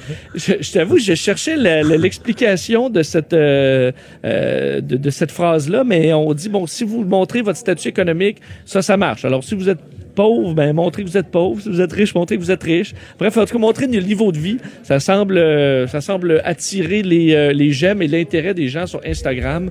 Alors, euh, ben, vous essayerez, vous verrez s'il y a un effet. Le retour de Mario Dumont. Parce qu'il ne prend rien à la légère. Il ne pèse jamais ses mots. Cube Radio. On est de retour. euh, c'est une euh, vidéo, des images qui ont fait le tour et le tour et le tour encore du web toute la journée. Vous l'avez euh, peut-être vu. Ça s'est passé dans son émission de soirée, Dave Morissette, qui, bon, s'est retrouvé qui, qui a eu la mauvaise idée d'inviter un lutteur et qui s'est retrouvé écrasé par une projection euh, sur une table. Dave Morissette, salut. Allô, Mario? Bon, euh, moi j'ai tout cru à ça, là. Je suis inquiet pour ta santé. Mario, un, je veux juste, Mario, je le sais, puis j'apprécie ton appel aujourd'hui. En bon ami que t'es, je sais que tu t'en faisais, mais sache que ça va très bien. Moi, je, je pense que j'ai plus eu mal à, à- à- à l'ego qu'au dos euh, aujourd'hui, parce que tu parles de la vidéo, c'est plus de 200 000 vues. Ce matin, quand je me suis levé, c'était 100 000 vues pour la vidéo. Et Pierre-Carl Ouellet, PCO, qui hier m'a pris par surprise, lui aussi a publié la vidéo aujourd'hui sur son compte. Puis aux États-Unis, Ring of Honor, Pierre-Carl Ouellet est très, très populaire là-bas.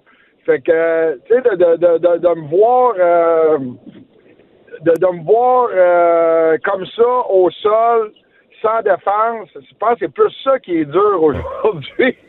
Mais là, il t'a pris par surprise. Attends un peu, là. C'était arrangé. C'était un stun, cette affaire-là. là. Vous arrivez, t'enlèves ton veston. Mario, Mario, premièrement, premièrement, je fais une entrevue. Moi, Pierre Carl, ça fait des années que je le connais. Je l'invite. Moi, son gérant, je le connais pas. Son gérant, je le connais pas. Puis il est là près de la ceinture. J'arrive pour prendre la ceinture. Pour ceux qui vont voir la vidéo, pour ceux qui pensent que c'est arrangé, bon, mais tant mieux, mais moi, j'ai aucune idée de ce qui se passe. Tout ce que je sais, c'est que peut-être qu'eux autres étaient arrangés ensemble, mais ça a Mais toi, tu le que sais pas. Toi, t'es pas dans le coup. Mario, moi, je suis pas, pas un lutteur, je suis pas un comédien. Moi, je suis un ancien joueur de hockey qui fait de la télé. J'anime mon émission, je suis un animateur, je suis pas un lutteur. Fait avoir su que j'allais, j'aurais sûrement mis des épaulettes, quelque chose, avoir su que j'allais me faire projeter au sol de la sorte. Mais euh, je vais avoir ma revanche. C'était pas au sol, c'était sur, une- revanche. c'était sur une table. Est-ce qu'elle a été réparable? Ou on la met dans la colonne des Non! pertes à TVA, là? Non! Non, mais Mario, ce qui est vraiment drôle, moi, là, j'ai eu, j'ai eu des boxeurs, j'ai eu Jean-Pascal, Luciane Boutet, j'ai eu, euh, même plusieurs, en tout cas, où je leur demandais de me frapper, OK? Mais de voir comment PCO, hier, puis c'est comme ça qu'il veut qu'on l'appelle, me pris par la gorge, puis me lever. Moi, je suis quand même à 200 livres, là, puis après les vacances des fêtes, peut-être 225. mais euh, qui m'a projeté, soulevé, puis, tu sais, projeté sur la table, c'est que toute mon équipe est arrivée courant. Écoute, j'avais le, un des, des, des grands patrons à TVA, Mario Chambault, qui savait plus où donner de la tête. Mais, euh, écoute, c'était une belle sortie. Écoute, mais, mais je suis bien, je je euh, je ferai pas de la lutte, ça, je te le promets. Mais là, il, est- il est- euh, mais là, il est parti, fa- il est parti fâché, il t'a projeté sa table, puis on l'a pas revu dans l'émission. il- Euh, non, non, mais, mais je pense qu'il je pense qu'il est rentré dans son personnage. Tu sais, Ok. L'entrevue, je pense que j'ai donné une belle entrevue. Il m'a donné une belle entrevue. Tu sais, l'histoire de PCO, c'est extraordinaire. Puis je pense que, que les gens comprennent que il y a l'humain derrière la machine. c'est que c'est- il, arrive de loin. C'est un gars qui avait qui pensait que tout abandonné, puis qu'à un moment donné, il va donner un combat dans une ligue indépendante aux États-Unis en 2016 se bat contre un géant, un Autrichien, Walter, qui est le, le gars, c'est le king des lignes indépendantes. Et là, il livre un combat extraordinaire. Et là, on a parlé de résurrection. On a parlé de résurrection. C'est là que PCO, qui avait été champion du monde par équipe en 96 avec Jacques Rougeau, revient et on décide. Puis Ring of Honor, c'est une, euh, c'est une fédération qui est très reconnue, très populaire, devient champion. Moi, c'est j'ai invité mon chum pour ça. Je pense que son personnage a pris le dessus à la fin. À la fin de l'entrevue. Euh, écoute, moi, ce que je voulais faire, c'est de porter la ceinture, mais écoute, yo, les gens qui vont voir la, la vidéo vont pouvoir juger. Même mon gars, puis histoire vraie, mon gars m'appelle de Bishop. En fait, je me Papa, es-tu correct? Que je t'ai vu ce matin? Fait que, tu sais, c'est. J'ai. j'ai, euh, non, j'ai. j'ai- En tout cas, si j'étais un comédien, je serais bon. Très bon. J'ai. j'ai- Bon. Mais, ça- ouais. Bon, mais euh, donc, ça. À suivre. Un moment historique À dans ton suivre. émission, là, quand tu vas faire le bilan de tes, je sais pas combien, de tes 20 ans de ton, ton émission, d'après moi, euh, ça va être dans les, ça, ça va être dans les annales. Mario, oui, puis je te le dis, puis je, je, je vais animer encore longtemps, puis je vais avoir, je te le dis, puis j'y ai dit, j'ai texté, je vais avoir ma revanche. Je vais avoir euh, ma revanche.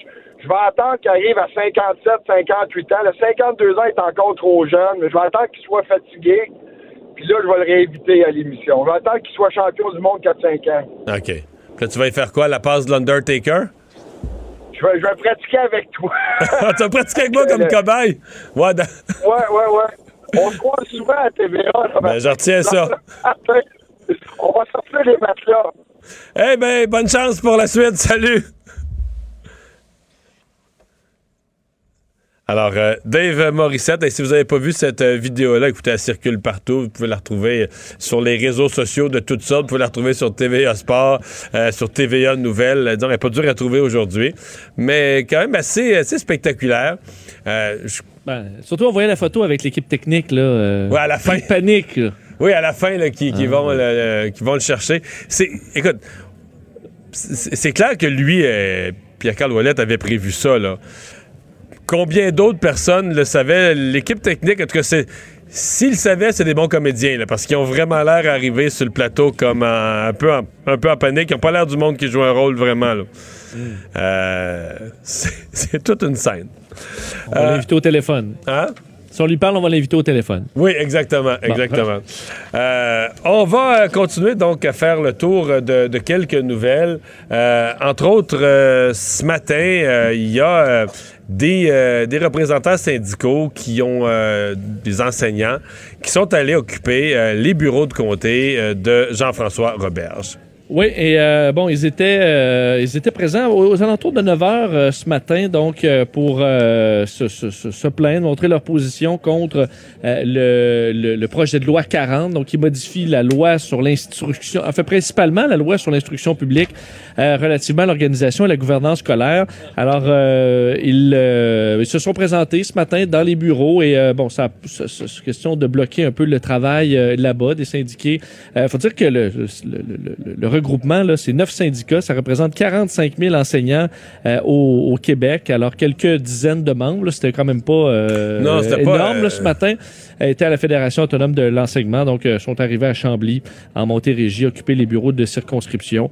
Alors, on sait que c'est c'est pas c'est une, une empoigne qui est pas qui est pas Ouais. terminée entre le ministre et les syndiqués. Après une heure, une heure et quart d'occupation, là, ils ont comme été invités à, à quitter.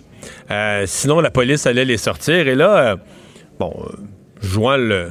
Ils ont jouant la carte d'être des gens respectueux et dociles. là, ils ont dit euh, Oui, oui, on va sortir, on va retourner de faire ce qu'on fait le mieux, là, enseigner aux enfants. Ben, oui. Ouais, là, il était, mettons, 10 heures l'avant-midi. Ça faisait bidon un peu, là. Disons que je. je- je- J'aurais pas insisté là-dessus, mais si j'avais été représentant syndical, parce que là, tu te dis, ben justement, c'est quoi, vous êtes un groupe d'enseignants ou vous êtes juste des délégués syndicaux libérés pour faire du syndicalisme? euh, mais c'est quoi, là? Comment ça? C'est quoi? Comment ça, il y a 50 enseignants dans un bureau de comté un matin et qui enseignent pas? Puis là, on va retourner enseigner. C'est quoi, là? T'arrives... à- T'arrives en milieu d'avant-midi, mettons vous êtes de Montréal, le temps de remonter de Chambly, à 11h moins 20, vous allez arriver comme ça, Ah, on vient enseigner, puis qui qui enseignait depuis, depuis l'ouverture des classes à 8h30? J'ai- entendu cette phrase-là, moi je l'ai vue aux nouvelles, là. Ça, je l'aurais pas, ça m'a juste soulevé des questions, là, multiples sur euh, le modèle, que tu débarquer dans un bureau de comté, qu'est-ce que ça fait, qu'est-ce que ça dit aux jeunes, euh, puis sur la loi 40, moi je demeure convaincu, je- peut-être que les enseignants veulent s'en servir pour dire, regarde, on veut affaiblir le gouvernement de toutes les façons pour euh, réussir notre négociation sur les salaires. Peut-être c'est ça. Mais sur le fond, moi, j'ai pas pas d'explication sur pourquoi les enseignants, je- j'achète pas leur argumentaire, pourquoi les enseignants seraient autant contre une réforme qui enlève les commissions scolaires, ramène plus le pouvoir au niveau de l'école. Bon, oui, au directeur d'école, mais moi, si je suis enseignant, j'aime bien mieux que j'aime bien que la- l'autorité, puis c'est qu'il y a une équipe école, mon directeur d'école, je peux le voir tous les jours, que d'avoir le pouvoir d'une commission scolaire dont les enseignants sont toujours pleins. Mais là, au moment où on veut ré- ré- réformer les commissions scolaires, là, ils sont plus d'accord. Je sais pas. Je, je, je sais pas c'est quoi aussi le niveau de sympathie du public, là, qui était au départ assez d'accord avec cette. euh, là, les- quand j'entends les enseignants, tout le monde, on nous parle de la démocratie scolaire. Ça votait à 5% aux élections scolaires. Tout ce monde-là, eux-mêmes, probablement que la plupart votaient pas. Puis là, ils veulent nous faire brailler à TV avec la démocratie scolaire. C'est sûr que si personne va voter, il n'y a pas de démocratie. Là. Ben là. Tu sais, euh, puis je sais pas, moi, je, il y avait pas. euh, s'il y avait eu, à, la veille des dernières sélections scolaires, s'il y avait eu une manifestation de 200 000 enseignants dans les rues, à moins 40, demandant aux gens, euh, là, la, la prochaine élection scolaire, faut aller voter. Là, on dirait, ah non, les enseignants, ils se sont commis, là. Mais à la veille des dernières sélections scolaires, est-ce que tu as souvenir, toi, Vincent, que les syndicats d'enseignants te disaient le vote au scolaire, c'est, fondamental, c'est la démocratie. Ils commencent à s'intéresser à la démocratie scolaire le jour où le gouvernement dépose un projet de loi pour mettre fin au poste de commissaire, aux dépenses qui viennent avec ça, aux élections scolaires. Là, tout à coup, la démocratie scolaire devient importante le lendemain matin. En tout cas. C'est- Disons que je suis sceptique un peu. On va aller à une pause. Euh, au retour, euh, on vous parle de Donald Trump, à la fois euh, de sa prestation au sommet économique de Davos, mais surtout euh, du procès en destitution qui s'est amorcé il y a quelques heures. Le retour de Mario Dumont. Joignez-vous à la discussion. Appelez ou textez 187 Cube Radio. 1877 827 2346. On est de retour. Euh, je vous dis tout de suite, il y a présentement une conférence téléphonique. On dit que c'est la dernière euh, intervention pardon, de Laurent Duvernay-Tardy à, à public, médiatique, avant le... euh, avant le Super Bowl. Euh, il, doit, répond à des questions des différents journalistes dans le cadre d'une conférence téléphonique. On va peut-être faire écouter des extraits de ça tout à l'heure. Vous risquez d'entendre comme une conférence téléphonique, donc des questions de journalistes, des réponses euh, de Laurent Duvernay-Tardy. Donc peut-être qu'on pourra pas non plus. C'est un peu complexe, là, mais si possible, je vous dis, si vous me sentez partir rapidement, c'est qu'on s'en va à Laurent Duvernay-Tardy. En attendant, Vincent, oui, on va aller aux États-Unis quand même parce que Donald Trump a fait parler de lui aujourd'hui Washington et en Suisse. Euh, Donald Trump, ben, on a parlé de lui aussi aux États-Unis, évidemment, parce que c'était le début aujourd'hui du procès en destitution. Alors, un élément important qui, euh, qui commençait avec, ben, entre autres, on, euh, on- on- l'introduction des différents partis. Il faut dire que c'est un camp encore, euh, les deux camps sont totalement campés dans ce dossier-là. Alors, évidemment, les démocrates qui tentaient de justifier euh, ce, ce, ce procès, alors que les républicains, ben, eux, très clairement, veulent le faire acquitter le plus rapidement possible. Et ce qu'on devait établir aujourd'hui, c'est les règles de ce procès. Et euh, là-dessus, les républicains, pour une rare fois, ont reculé un peu sur euh, certaines de ces règles qui étaient entendues. Alors combien on, euh, la, la façon dont on va procéder pour euh, ce, ce procès, entre autres, c'est qu'au départ, les républicains souhaitaient qu'il y ait seulement deux jours euh, de, de, d'audience et finalement, ce sera trois. Donc 24 heures sur trois jours. Il faut savoir que les démocrates, bon, déchiraient leur chemise à ce moment-là, disant là, c'était des journées de 12 heures prévues, deux jours de 12 heures, incluant les pauses. Ça été, euh, bon, trop intense. Alors finalement, trois jours, mais 24 heures. Euh, également au niveau de la preuve. Lorsqu'on voudra présenter euh, des preuves, on pourra le faire. Ce pourrait être bloqué euh, s'il y a un vote, évidemment, un vote qui euh, va, devrait toujours aller dans le sens républicain puisqu'ils sont majoritaires, mais c'est à l'inverse de ce qui était prévu au départ où, pour présenter une preuve, il devait y avoir vote. Alors là, c'est un peu l'inverse du fardeau, c'est-à-dire on peut présenter des preuves à moins qu'il y ait un vote contre, plutôt que devoir voter pour chacune de ces preuves-là. Alors, euh, c'est un peu ce qu'on est en train de, de ventiler euh, aujourd'hui, alors que tout ça est parti ce matin, très, fait, C'est- en début d'après-midi, plus- 13h au Capitole. Plus procédural qu'autre chose, disons, pour la, la journée d'aujourd'hui. Exact. On sait que Donald Trump lui dénonce encore, mais il l'a fait aujourd'hui en direct de Davos, là, parlant encore une fois de chasse aux sorcières, euh, de processus truqués. Alors, euh, bon, ça le, il, regarde ça et fustige toujours sur les réseaux sociaux. Pendant qu'à Davos, euh, ben là, on s'amuse. Les médias un peu partout dans le monde présentent ça comme deux camps. Euh, le camp de Greta Thunberg qui ce matin a redit il ne s'est rien fait pour le climat. Et Donald Trump qui l'a pris de front finalement. Euh, oui, Donald Trump, lors de son discours, qui parlait de prophète de malheur, et les deux discours, en fait, on comprend que je parlais de discours campé, là, c'est le cas, les deux extrêmes, Greta Thunberg, Donald Trump, faire entendre d'a- d'ailleurs un extrait du président euh, qui, euh, qui dit qu'en gros, ça va bien, il y a, il y a- y a une manière d'avoir de l'espoir et de délaisser les prophètes de malheur, on peut l'écouter. This is a time for tremendous hope and joy and optimism and action. But to embrace the possibilities of tomorrow, we must reject the perennial prophets of doom and their predictions of the apocalypse. They are the heirs of yesterday's foolish fortune tellers, and I have them, and you have them, and we all have them. And they want to see us do badly, but we don't let that happen. Alors, en disant que c'était des 10 heures de bonne aventure, qu'on devrait plutôt y aller avec de l'optimisme, de la joie, rejeter ces prophètes de malheur. Alors que Greta Thunberg, d'ailleurs, le, nom de, son texte est assez évocateur, c'était éviter l'apocalypse climatique. Alors, euh, c'était assez clair aussi. On peut écouter un extrait de la militante. You say, don't be so pessimistic. And then, nothing. Silence. Or something worse than silence. Empty words and promises which give the impression that sufficient action is being taken. Bon. Euh, D'ailleurs, on a demandé à, à- à François Legault s'il était, s'il avait un camp, est-ce qu'il était dans le camp Trump ou dans le camp, dans le camp Thunberg? Alors, on en est rendu là. Il a répondu que lui, c'était le camp de l'équilibre. Ouais, il- Alors, il, était mieux, il était mieux de répondre ça. Je vais t'avouer, moi, là, j'ai eu cette histoire des deux camps. J'ai jamais rien vu de si pathétique, là. Oui, c'est un peu Trump, triste, hein? Trump qui est dans le déni total, puis tout ça. Puis l'autre, là, tu sais, euh, une jeune adolescente, l'apocalypse, mais qui a pas de solution, qui dit n'importe quoi, là, qui est très peu, très, très peu informé. On l'a vu dans différentes entrevues, très peu informé, qui sait pas trop ce qui se passe, sinon que c'est la fin du monde. C'est pour Euh, ça que, tu sais, est-ce qu'à Davos, on devrait plutôt que choisir un, un de ces deux camps-là, exclure ces deux camps-là des discussions, Ben, puis y aller certain. avec ceux qui, ont- qui sont plus modérés? puis qui cherchent des vraies solutions, puis qui ont quelque chose à dire de, de valable, puis des solutions qui mélangent économie et, euh, et, et environnement. Franchement, j'ai trouvé que cette histoire des deux camps, avec deux prises de position franchement ridicules, j'ai trouvé ça... J'ai trouvé ça nul. J'ai trouvé que pour Davos, pour un grand forum comme ça, l'environnement rose pas. C'est sur tous les autres sujets à Davos, il y a des gens documentés, des gens forts. Sais, Des faut t'écouter, faut que tu réfléchisses. Puis sur l'environnement, on a ça, là. Une caricature. C'est une caricature. On a eu sur l'environnement une euh, caricature. Bon, ben, rappelle-nous la nouvelle du jour. Euh, oui, ben Jean Charest ne se lance pas à la, à la course à la chefferie du Parti conservateur euh, du Canada alors que plusieurs euh, l'attendaient. Ben, finalement, c'est non. Alors, il a évalué ses principes et ceux du parti et il semble que finalement, ben, ça ne concorde plus. C'est toujours ce que j'ai pensé, mais je dois avouer que ces derniers jours, j'ai eu des doutes. que je m'étais Oui, c'est ça, t'as été ébranlé, hein? J'ai été ébranlé. Raison merci tout le monde. Merci Vincent. À demain. On se retrouve à 15h. Cette émission est maintenant disponible en podcast. Rendez-vous dans la section balado de l'application ou du site cube.radio pour une écoute sur mesure en tout temps. Cube Radio, autrement dit. Et maintenant, autrement écouté.